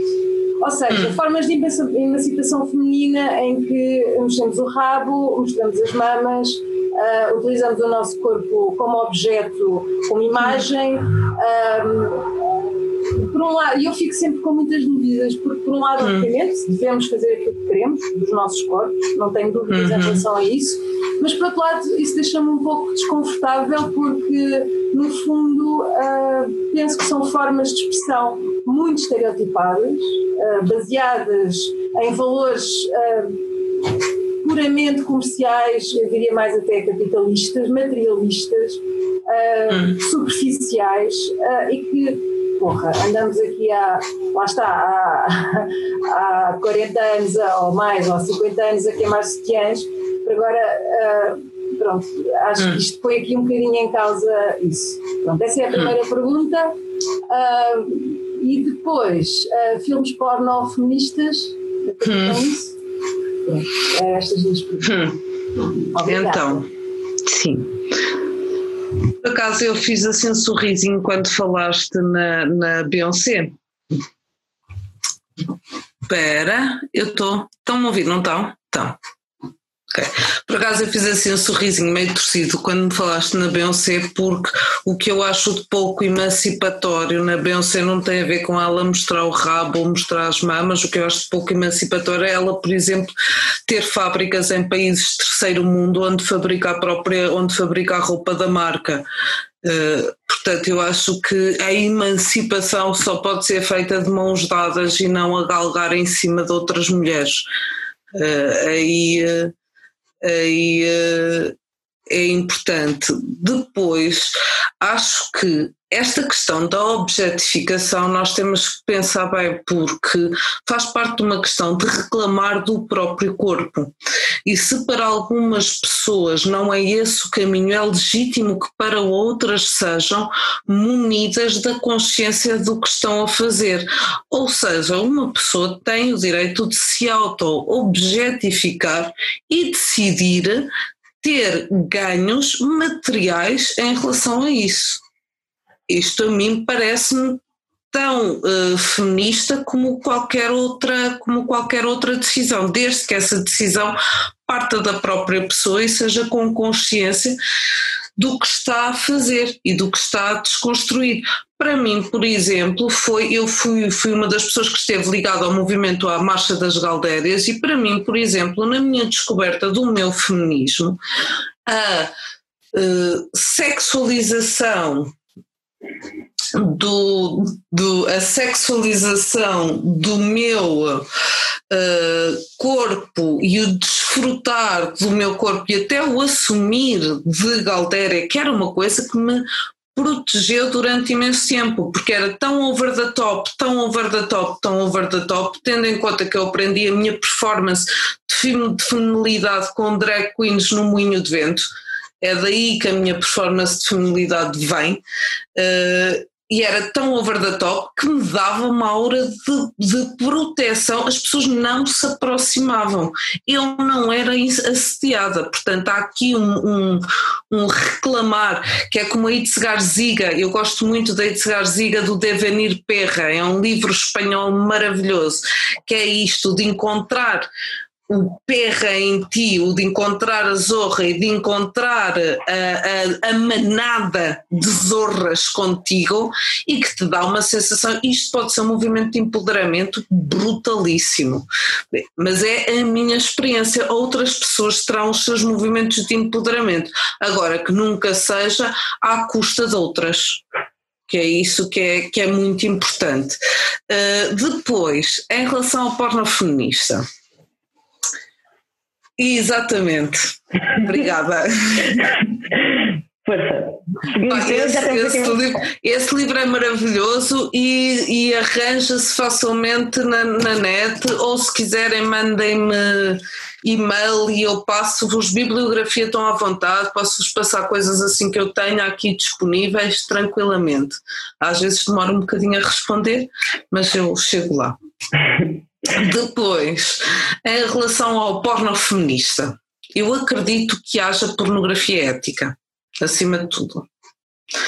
Acho que algumas das uh, autoras com que se puseram como pornógrafas feministas ou que foram empoladas como pornógrafas feministas, neste caso foi a Erika Lust, que foi marketizada como pornógrafa feminista, já teve inclusivamente algumas questões e críticas em relação à forma como trata os performers e as performers, uh, e aconteceram algumas situações no decorrer do último ano que inclusive me, deix, me deixaram um bocadinho de pé atrás até na questão de, do, nível, é, é, do nível ético, de pornografia ética, que era o que eu chamava a Erika Lust.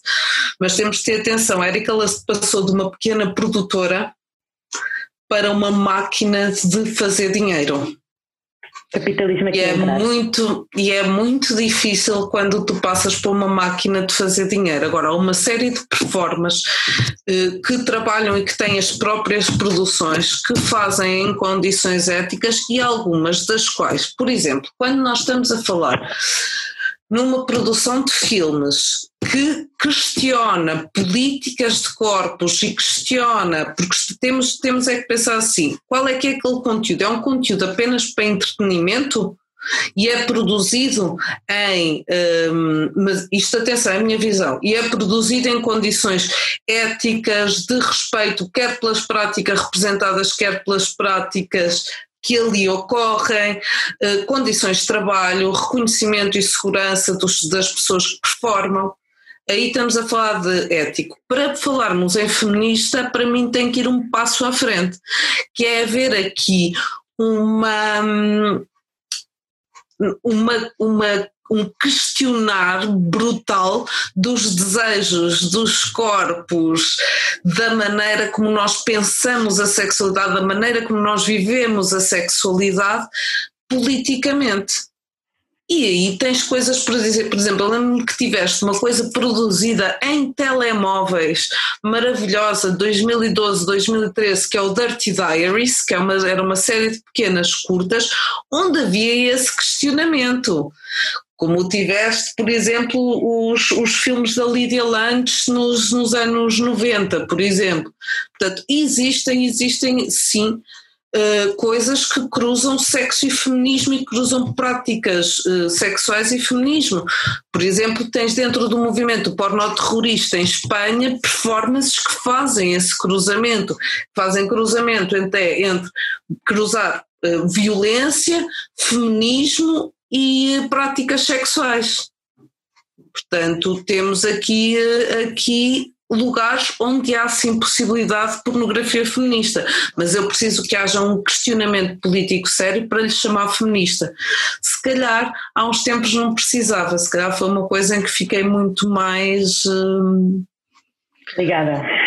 Uh, muito mais crítica. Eu gosto muito de, de, de, pornografia, de pornografia dos anos 70, sou, sou, sou uma digger dos anos 70, de coisas meio esquisitas dos anos 80, acho piada, mas não lhe chamo fonte, uma boa fonte de entretenimento, não lhe chamo feminista e, não lhe chamo ética, nem é muito âmbitos dela. Diz aqui, a Cindy Cardoso Pinheiro diz, vem do Brasil, lá o funk feminista tem uma expressão muito bonita, uma mão no joelho e outra na consciência. Exatamente, portanto rebola à vontade, mas desconstrói enquanto rebolas.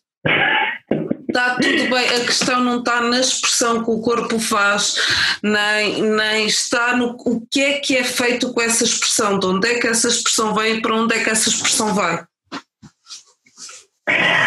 Temos uma questão também do Vitor Hugo, desta vez do Facebook, que diz: há um novo feminismo, um que inclua os homens efetivamente. Olha, eu acho que uh, qualquer feminismo inclui todos os seres humanos enquanto projeto político e contribui. Quando estamos a falar de eliminar o patriarcado ou de questionar o patriarcado, não estamos a falar de de um genocídio de um género ou de não incluir homens. Estamos a falar no reconhecimento que sim, as principais vítimas do patriarcado são pessoas que são lidas como mulheres, que são assignadas como mulheres ou que são mulheres, porque há aqui, e Uh, mas estamos a falar também que o patriarcado não é bom para ninguém. O não, a não expressão dos sentimentos, uh, a masculinidade tóxica não é boa para as próprias pessoas que a têm e que a vivem. Portanto, um feminismo enquanto projeto político inclui homens, mas não se centra nos homens. Ele tenta fazer logo aqui uma pergunta de seguida que é não haverá um maior esbatimento de papéis masculino e feminino no futuro? E assim desvaneço. Opa, o ideal seria que houvesse uma multiplicação dos papéis masculino, feminino, o, o não binário. um não binário, um que se chamasse funfafá, outro que se chamasse uh, voltinhas amarelas, outro, portanto o ideal, eu lembro-me de, de, de, para mim foi maravilhoso, um dos primeiros textos de teoria queer que eu li na internet sem ser de sentar nos livros e com aquela densidade cidade toda, nanã. foi para aí, foi aí que é 2008, 2009 que apanhei um post de um blog, na altura os blogs rolavam lá, que, é, que era My Gender is Funfun. ou Fufafá, que era maravilhoso, em que era uma pessoa a postular que a partir daquele momento o género desta pessoa tinha um nome específico. E era isso. Porque, por exemplo, eu lembro-me que na altura não havia disponível no léxico a palavra não binário. Uhum. Tinhas disponível género fluido, depois, passados uns anos, começaste a ter disponível a género, e de, mas lembro dessa pessoa dizer eu, epá, pois eu também quero decidir o nome do meu género. E acho que o, que o que pode acontecer em vez de desbatimento, se calhar é percebermos, por exemplo, que a expressão de género e os papéis de género ganham outra Amplitude.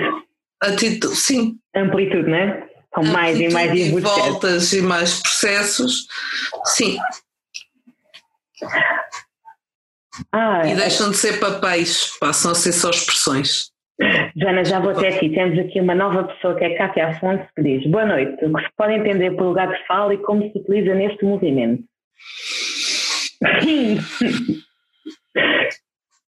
Opa, Já temos mais duas pessoas a querer falar, a Joana Dias e a Susana com Guiba. esta pergunta espero bem que esta pergunta é de entalar. Olha, eu sou, a princípio, eu sou uma defensora do, do lugar de fala enquanto ferramenta de alerta para o espaço que está presente, para o espaço que existe de voz e principalmente para que seja eh, para que sejam pessoas de determinadas identidades e experiências a falarem das suas identidades e experiências. Para mim, o lugar de fala é isso. É como o lugar de ouvir. Que era a tal coisa que eu estava a falar um bocado, prática feminista de ouvir. Se a prática feminista for uma prática de audição, então aí também prática feminista é uma prática de lugar de fala. E é uma prática de entender as experiências de cada pessoa e perceber que eh, a pessoa é. hum, é, hum, é especialista na sua experiência. Acima de tudo. Eh, o lugar de fala também tem outro lugar muito bonito, que é, por exemplo, em relação à academia. O lugar de fala veio dar um abanão do caraças maravilhoso que a academia estava. A academia que tem práticas extrativistas e de retirar a experiência, não é? Que retira a experiência para analisar e a sublinhar, mas que depois a experiência deixa de ser de a pessoa de quem vive e passa a ser do teórico que andou lá a chafurdar e a pôr um aparato teórico todo à volta. Eh, E o lugar de fala trouxe, veio desconstruir muito, muito isso as questões de lugar de fala na academia, o que foi maravilhoso, acho que é um abanão necessário. Então agora temos a Joana e a Susana, se calhar damos aqui a voz à Joana. Joana, força. Ok. Ahm, estava aqui a pensar em relação à questão do lugar de fala, parece-me que muitas vezes o que pode acontecer é que, apesar de, obviamente, enquanto feministas, eh, temos cada vez mais lugar de fala, continuam a faltar muitas vozes, porque há uma grande diversidade não é? de, de condições de vida, de necessidades, de problemas, e, ah, como, e como em qualquer movimento, claro, não é? Ah, aquelas ah, as pessoas que estão mais que estão mais fragilizadas normalmente essas continuam a não ter esse lugar de fala portanto às vezes também é isso ter essa consciência e parece-me que também nos movimentos ah, falta é essa consciência que há muitas pessoas que continuam a não ter lugar de fala Pá, a mim choca-me a invisibilidade brutal, Exatamente. brutal de, de- a invisibilidade brutal, por exemplo, pessoas com diversidade funcional e neurodiversidade têm nos nossos movimentos. Para mim isto é uma cena que mexe comigo profundamente, que é como é que é possível nós em Portugal, embora tenhamos o Sim Nós Podemos, este movimento eh, não, e, e isto é os próprios movimentos que se têm que questionar, que é porque é que não há um assento ali para estas pessoas. porque se calhar, digo eu, ah, essas pessoas acabam também por sofrer muitas vezes de autoexclusão, não é? Uh, infelizmente, porque, ah, opa, porque ah, a pior forma de exclusão é a autoexclusão, no sentido em que as pessoas não, não têm mesmo acesso, não é autoexclusão premeditada ou consciente, é no sentido hum. em que as pessoas não têm mesmo acesso a, a, aos lugares onde podem apresentar os seus problemas e, ter, e ver os, os, seus problemas uh, respondidos, não é? Olha, eu lembro-me de uma coisa, eu tinha hipótese de passar aqui em Lisboa um filme que era o Yes We Fuck que é um filme sobre diversidade, sobre, sobre o movimento espanhol, diversidade funcional e neurodiversidade. Isto foi há pai cinco anos. Eu não consegui encontrar um espaço associativo com a única condição que estas pessoas pediam, que era um espaço associativo acessível não havia em Lisboa um único espaço associativo não institucional de portas abertas onde se pudesse ter a discussão que esse filme pedia que fosse acessível.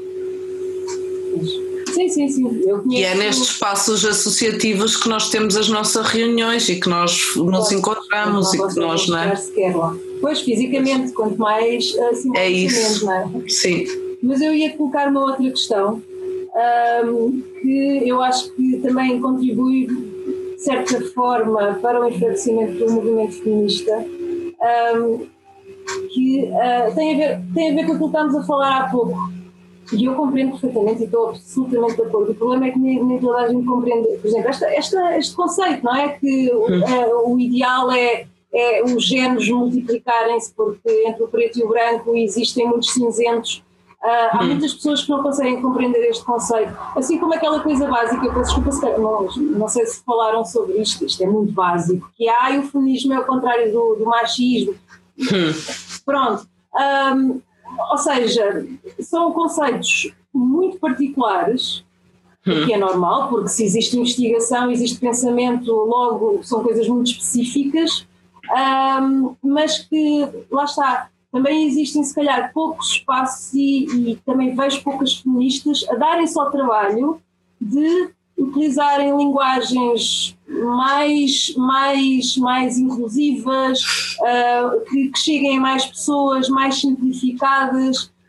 Um, uh, gostava, de mais, gostava de ver isso uh, não sei. Eu também, eu também gostava imenso de ver isso. É muito raro. É uma, é uma das minhas lutas, mas por exemplo, já fui, olha, dentro daquele move, dentro daquele move feminista mais comercial, aconteceu-me há uns tempos eu não ser chamada para falar de sexualidade porque eu disse que não ia falar de sexualidade feminina, que não quer dizer, para falar de sexualidade feminina estava tramado, o que é que era sexualidade feminina? Tinha que incluir tantos corpos, tantas coisas, mas que podia falar tranquilamente de sexualidade de pessoas com vulva e que podia falar tranquilamente de sexo lésbico. E aí já íamos estar a falar numa coisa completamente diferente. Já íamos estar a falar de práticas sexuais entre pessoas com diversos genitais, mas inscritas dentro do universo lésbico. Pronto, porque é assim, hum, eu estou a falar de um, de um sítio, quer dizer, ainda há pouco tempo eu tive uma conversa com uma pessoa que me é relativamente próxima, é familiar meu, um, e quer dizer, uh, o, o, o, local onde essa pessoa estava era que a homossexualidade era, um, portanto, é um, é um, é um, é um bloqueio emocional que a pessoa tem e que nunca hum. conseguiu ultrapassar. Portanto, toda a gente passa por essa fase na sua adolescência, não é? E, portanto, normalmente as pessoas homossexuais é porque não conseguiram ultrapassar essa fase e, portanto, precisam de uma ajuda, não é? Portanto, é as pessoas, é como, é como o Freud dizia, basicamente, isso é o transportar do Freud do orgasmo clitoriano, que era só para quem não amadurecia, que também era só uma fase, e aí então agora é uma homossexualidade, também é uma fase só para quem não amadurece. Pronto, era. então como é que uma sociedade que ainda pensa desta maneira, porque, quer dizer, eu, obviamente eu não sei se hum. é a maioria ou não da nossa sociedade, em Portugal, por exemplo, não é? Uh, uhum. Mas se calhar é, não sei. Como é que uma sociedade que ainda, ainda tem este pensamento vai conseguir compreender, por exemplo, a, as questões da identidade de género, não é? Consegue. Como é, como é que nós explicamos isto? Como é que tu, como é que tu consegues falar disto, não é? uh, lá está, tal metáfora do, do, dos, vários, dos vários degradês das cores, não é? Mas quer dizer, em termos práticos. Não só, não só. Consegues. Eh, nós às vezes temos a mania de borrificar as outras pessoas. Eh, eu lembro-me de estar na, na, na Praça da Alegria a falar em pessoas com vulva e pessoas com pênis e ninguém estava a questionar aquilo que eu dizia. E eu de vez em quando dizia sim, porque há mulheres que têm pênis, há homens que têm vulva e ninguém questionava, e aquelas pessoas não são burras. Agora, enquanto nós andarmos a borrificar o discurso porque achamos que as pessoas não estão preparadas, é uma asneira do caraças. Ou, Fazemos isso um tabu.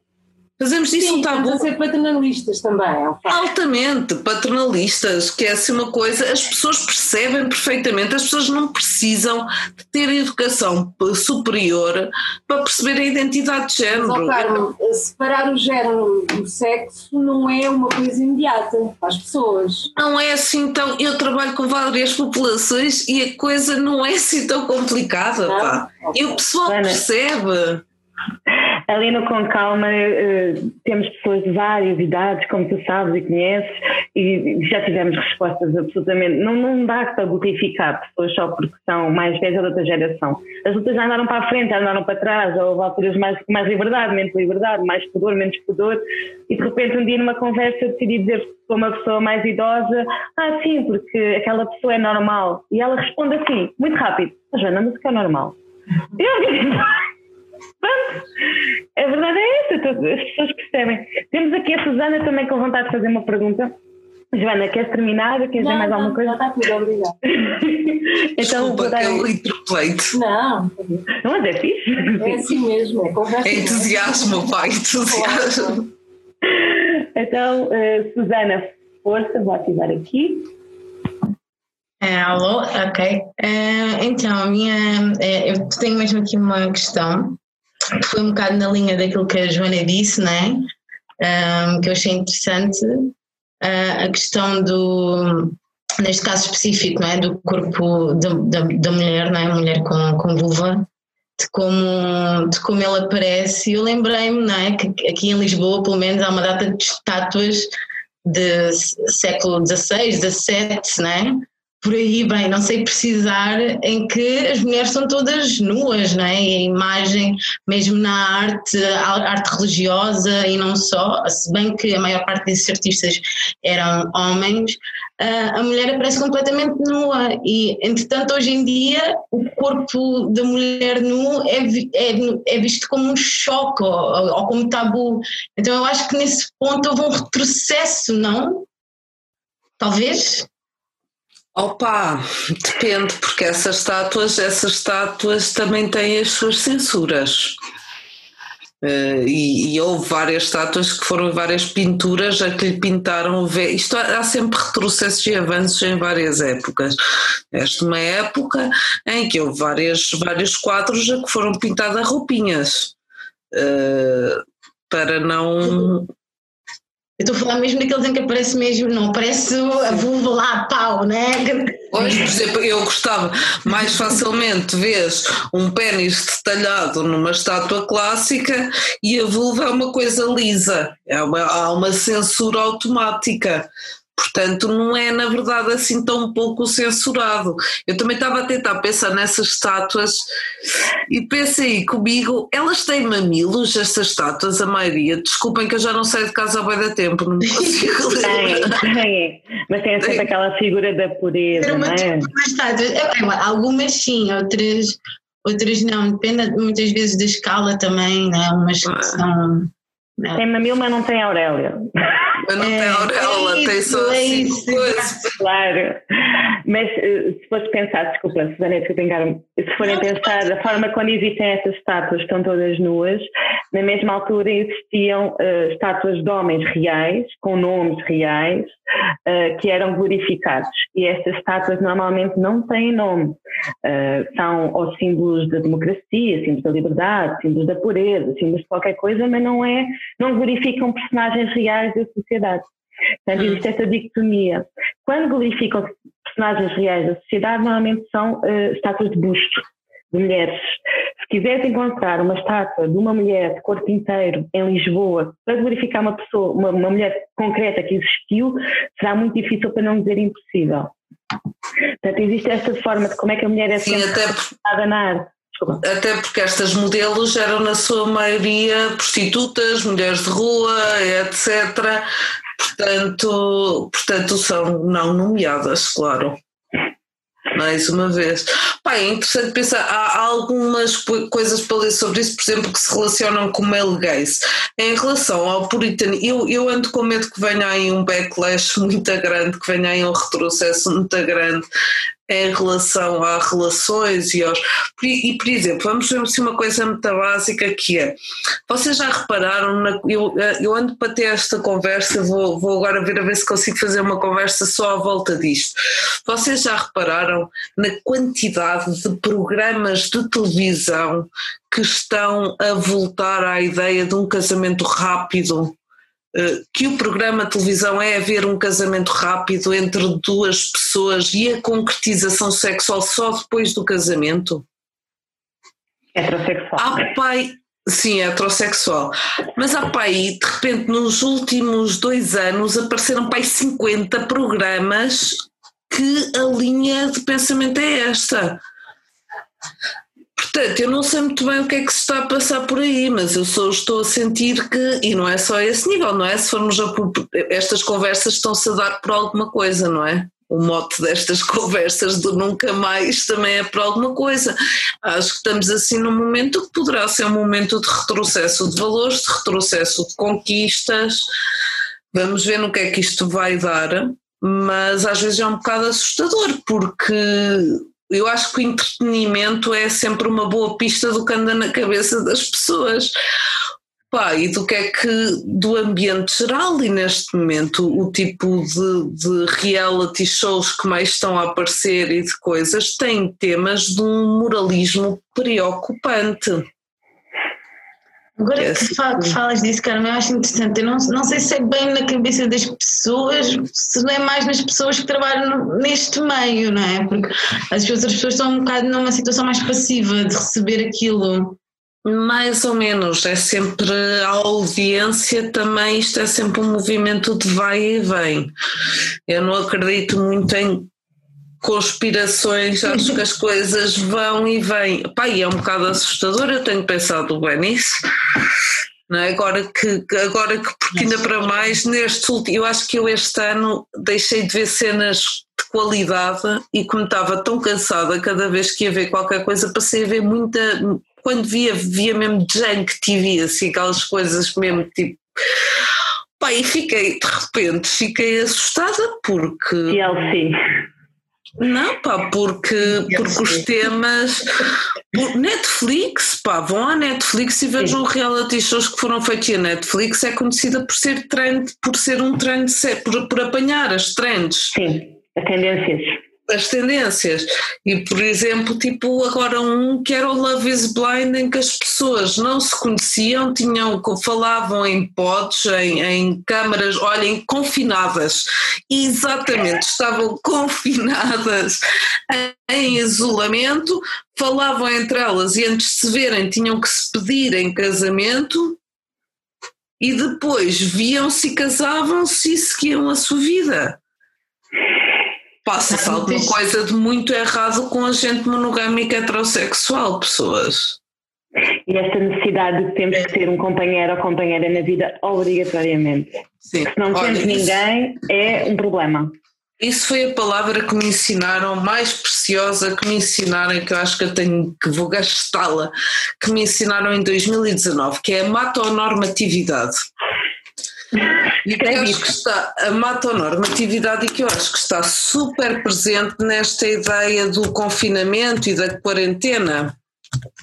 Porque as pessoas que não têm parceiro ou parceiro, a.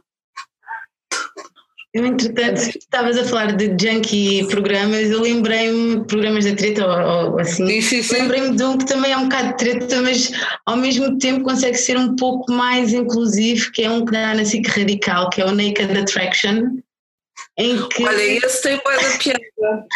Esse ensina, Esse tem bué da piada. esse ensina. Esse, Quer dizer, é super pseudociência, as cenas das feromonas e do não sei quê. Mas, por exemplo, esse programa é super inclusivo, tem pessoas, não, vi lá pessoas não binárias, vi lá pessoas, pessoas trans, vi, vi lá pessoas com diversidade funcional, portanto é super inclusiva a esses níveis. Portanto, menos mal, e que lá é um desastre, mas menos incrível. A Madalena Então- Carvalho agradeceu a excelente iniciativa e conversa e teve que ir embora. Portanto, queria só Obrigada. Estavas-te a explicar o que é a amatonormatividade. Então, a matonormatividade é este sentimento social de primazia das relações românticas, em que uma relação romântica é considerada como o elo mais precioso e com mais valor social na nossa sociedade.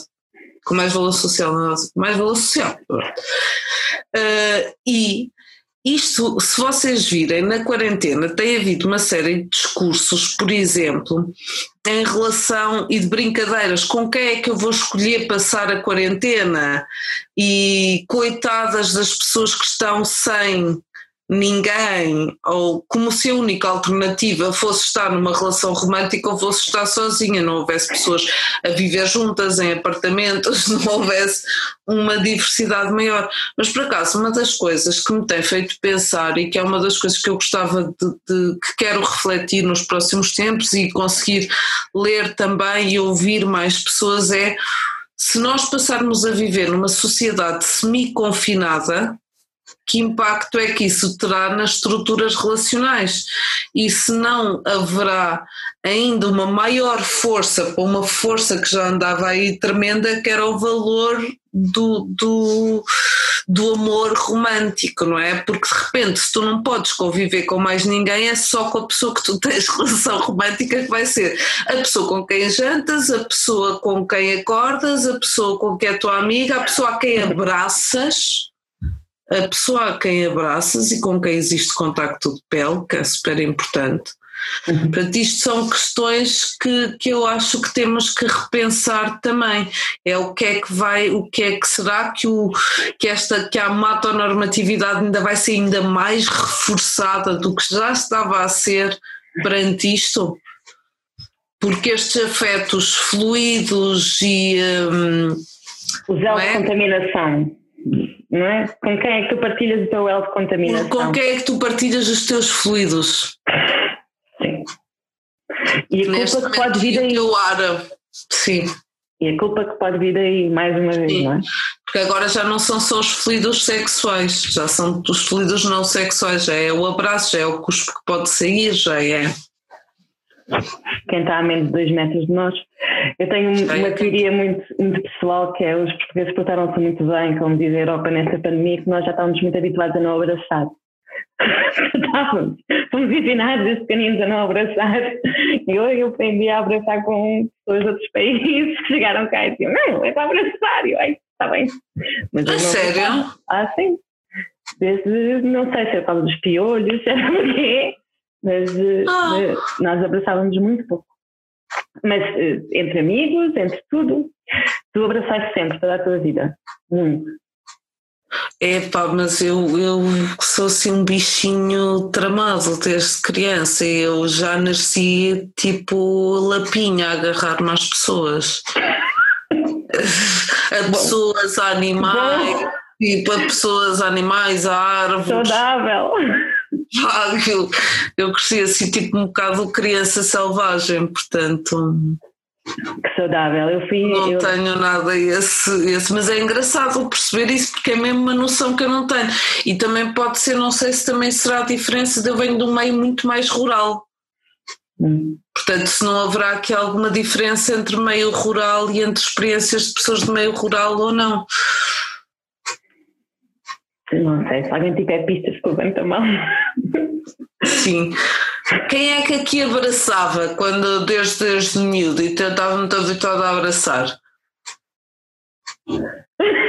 As outras pessoas não têm, não estou com vídeo. Olha, vem A aqui Sandra também. diz eu. Diz eu. E como é que é? Vocês são de meio rurais, mais pequenos? Espera aí, temos que fazer aqui um anúncio. Cíntia, Oi. É, oi, boa noite. Eu sou do Brasil. Lá a gente já nasce em ninhada, abraçado com todo mundo. Lá não tem. Aliás, não tem essa coisa. Quando me mudei para cá, quando me perguntavam o que, que tu mais sente falta, eu dizia abraço.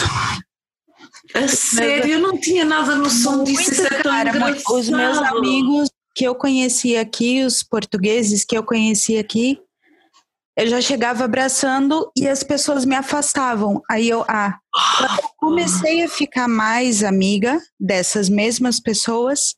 Quando me encontravam, estendiam o braço e falavam: Tá, Tida, vem, abraça. Opa, que engraçado. Não, normalmente não, no máximo é um abraço assim, que não engloba, só faz de conta com o tapinha nas costas. Opa, isto é giro porque isto é completamente diferente da minha experiência. Estou mesmo a dar conta, eu vou começar a estar muito mais atenta a isto. Sim. Obrigada. De nada. E aproveita quando abraçar, dá um cheirinho também, que é bom. Sim, um... uma passagem de comentário. Claro.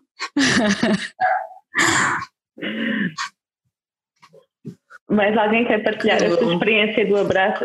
Carmo, nós damos dois beijinhos, é aquela coisa, damos dois beijinhos e afastamos. E é estranho quando vais e abraças, especialmente pessoas que não são da tua idade. Cíntia está sem microfone, peraí, eu vou te dar o microfone. Ai, já tens. Aqui é comum, eu vejo as pessoas se abraçarem, mas normalmente quando já conversam, quando já sabem o nome, já, já tem, já sabem quem é. A gente. Pois, tens que conhecer, sim. Tem que conhecer. Lá no Brasil, quando, por exemplo, alguma amiga me apresenta outra amiga, antes da gente saber o nome, só de apontar, o nosso primeiro cumprimento é o abraço. É o abraço, sempre. E por isso que aqui eu notei e sentia muita falta de abraço, porque parecia que se eu estava a, a conhecer alguém e fosse abraçar, aquilo era extremamente agressivo e eu me sentia muito mal. Depois, sim, de conhecer as pessoas, eu já dava, tá, vem cá, okay. dá Mas o oi, okay. como um abraço, causa repouso. Pois. é. pois. Enfim, é só isso. Temos aqui a Sandra também a dizer que sempre abraçou toda a gente, podemos tentar tirar, ativar. Sandra, queres dar a tua experiência? Sandra, a Sandra não quer dar a experiência. Então, a Kátia. Como é que está a Kátia? Aqui. Kátia, queres dar a tua experiência? Kátia. Não, ninguém quer falar.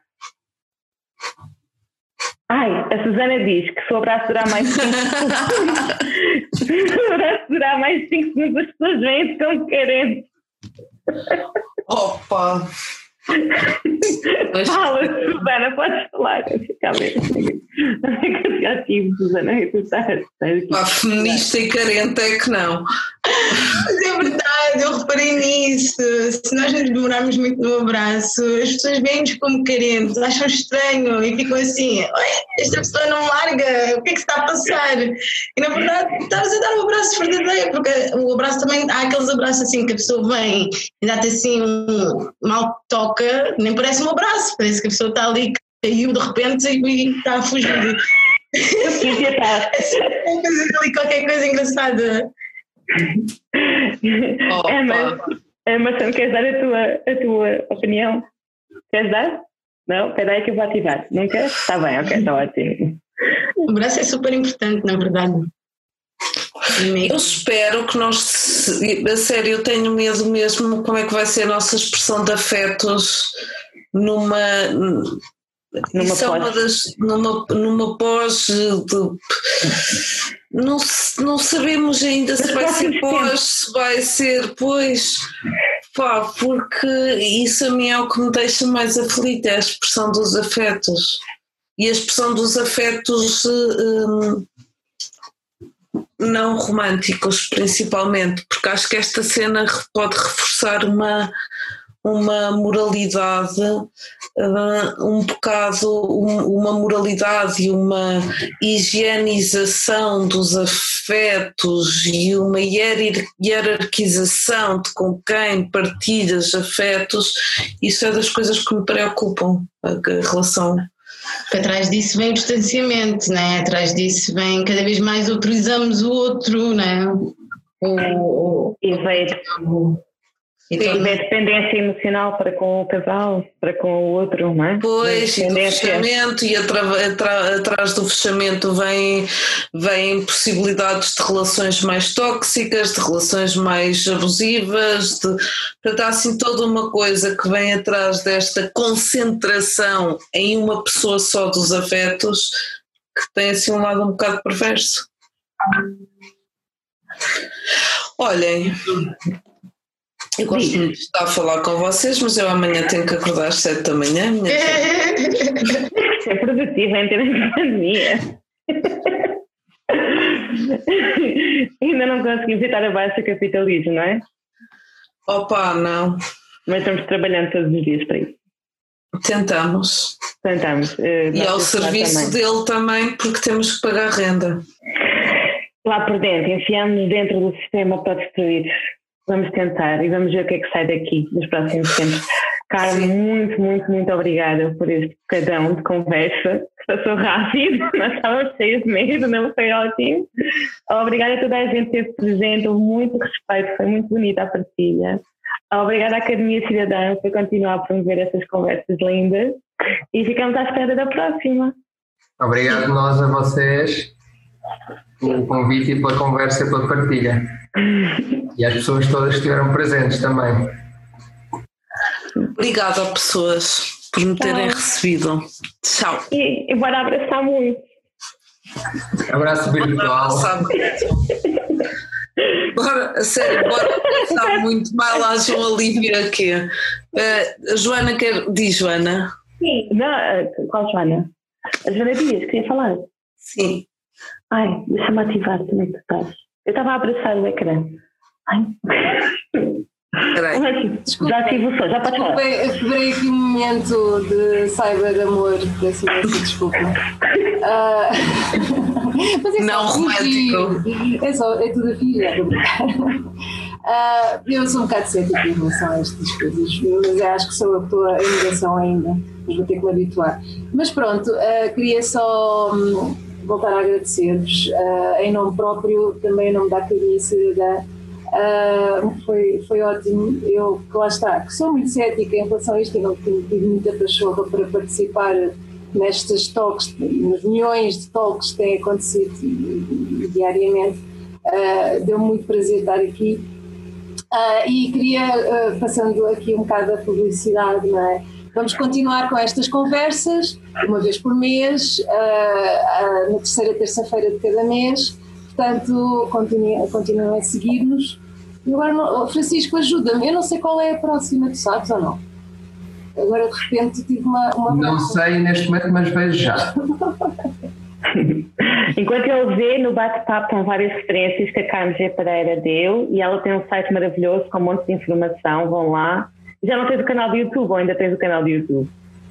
Opa, uh, o canal de YouTube implicava pessoas que percebessem uh, de filmar e de naná, portanto agora, mas no Insta agora quero ver, ver se faço umas coisas com calma, em maio. Sigam não, porque é super fixe interessante e aprender umas coisas. Olha, e deixa-me só te, também perguntar uma coisa: o com calma, que isto é importante também, o com calma uh, está como é que está e o que é que podemos fazer pelo com calma? Então, num primeiro momento entramos todos em pânico, porque nós temos um funcionário e o resto somos todos voluntários, então cada um foi para a sua casa a ter que trabalhar o dobro e ao mesmo tempo tentar perceber como é que o Com Calma não fecha. Nós avançando com as contas pagas, acho que agora em abril vamos conseguir ter as contas pagas. Uhum. Vamos lançar um crowdfunding com os nossos materiais de, das uh, ovelhas do Revolta Com Calma e estamos a fazer um esforço enorme uh, tentar ter as contas todas pagas até setembro, para setembro reabrir. Essas são as nossas perspectivas. Não sabemos se conseguimos abrir antes, não. Mas uh, estamos a planear. É difícil. Se tiverem ideias, se tiverem propor coisas onde chegar, precisamos de mais cabeças, de mais disponibilidade, porque não é fácil. E pronto, estamos no lugar de muitos espaços culturais e o nosso espaço também não é acessível. Estavas a falar há pouco e, e, é horrível, não é? Não é acessível porque é um espaço privado arrendado. Sim, sim eu não, eu, atenção, eu não quis pôr o ónus nas, nas, nas, nos movimentos e nos coletivos que têm os espaços. Era só a questão da realidade, que é isso. É. A maioria de nós, quando tem espaços, são espaços precários, são espaços que não têm grande possibilidade de fazer modificações estruturais. Uh, mas também, quantos de nós é que têm uma casa acessível? Uhum. A questão é essa: uma casa onde a pessoa amiga possa vir. Sim. Bem, sim, a essa, sim. Eu sou arquiteta. Olha, mas. É todo um debate. Mas bora trazer, bora, bora mandar também esses links de como ajudar o Com Calma e de sim. onde é que vocês vão publicar as coisas do Com Calma, se faz favor. Sim, nós continuamos ativos no Instagram e no Facebook e é por aí que vamos fazer toda a informação uh, chegar, tanto no Instagram como no Facebook.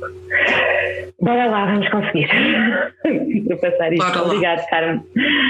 Então, eu estava aqui, ah, estava, estava aqui a falar do próximo evento uh, que tem como título, portanto, a pergunta é: os ciganos não se querem integrar? Ah. Portanto, uh, acho que percebes qual será o tema e, e temos uh, como convidada a Maria Gil, que é uma ativista cigana, e vai ser o João Labrincha uh, a fazer a moderação. Um, e gostava ainda também, olha, de fazer um apelo às pessoas que quiserem e puderem apoiar a Academia Cidadã, apesar de agora, pronto, nós tínhamos, nós dizemos sempre que temos gastos com, com transporte, os convidados, etc. E é verdade, mas agora não vamos ter, mas acabámos de fazer um investimento nesta conta Zoom de 85 euros e, portanto, uh, como a associação não tem, não tem formas, não, é? não tem entradas de dinheiro próprias, então uh, pedimos aqui a quem puder, se, se puder fazer aqui uma faquinha para nos ajudar a, a colmatar esse gasto, nós agradecemos imenso. Pronto, era isto. Muito obrigada. Sim. Tchau. Agora sim, abraços virtuais. Tchau. Boa noite, não se esquece.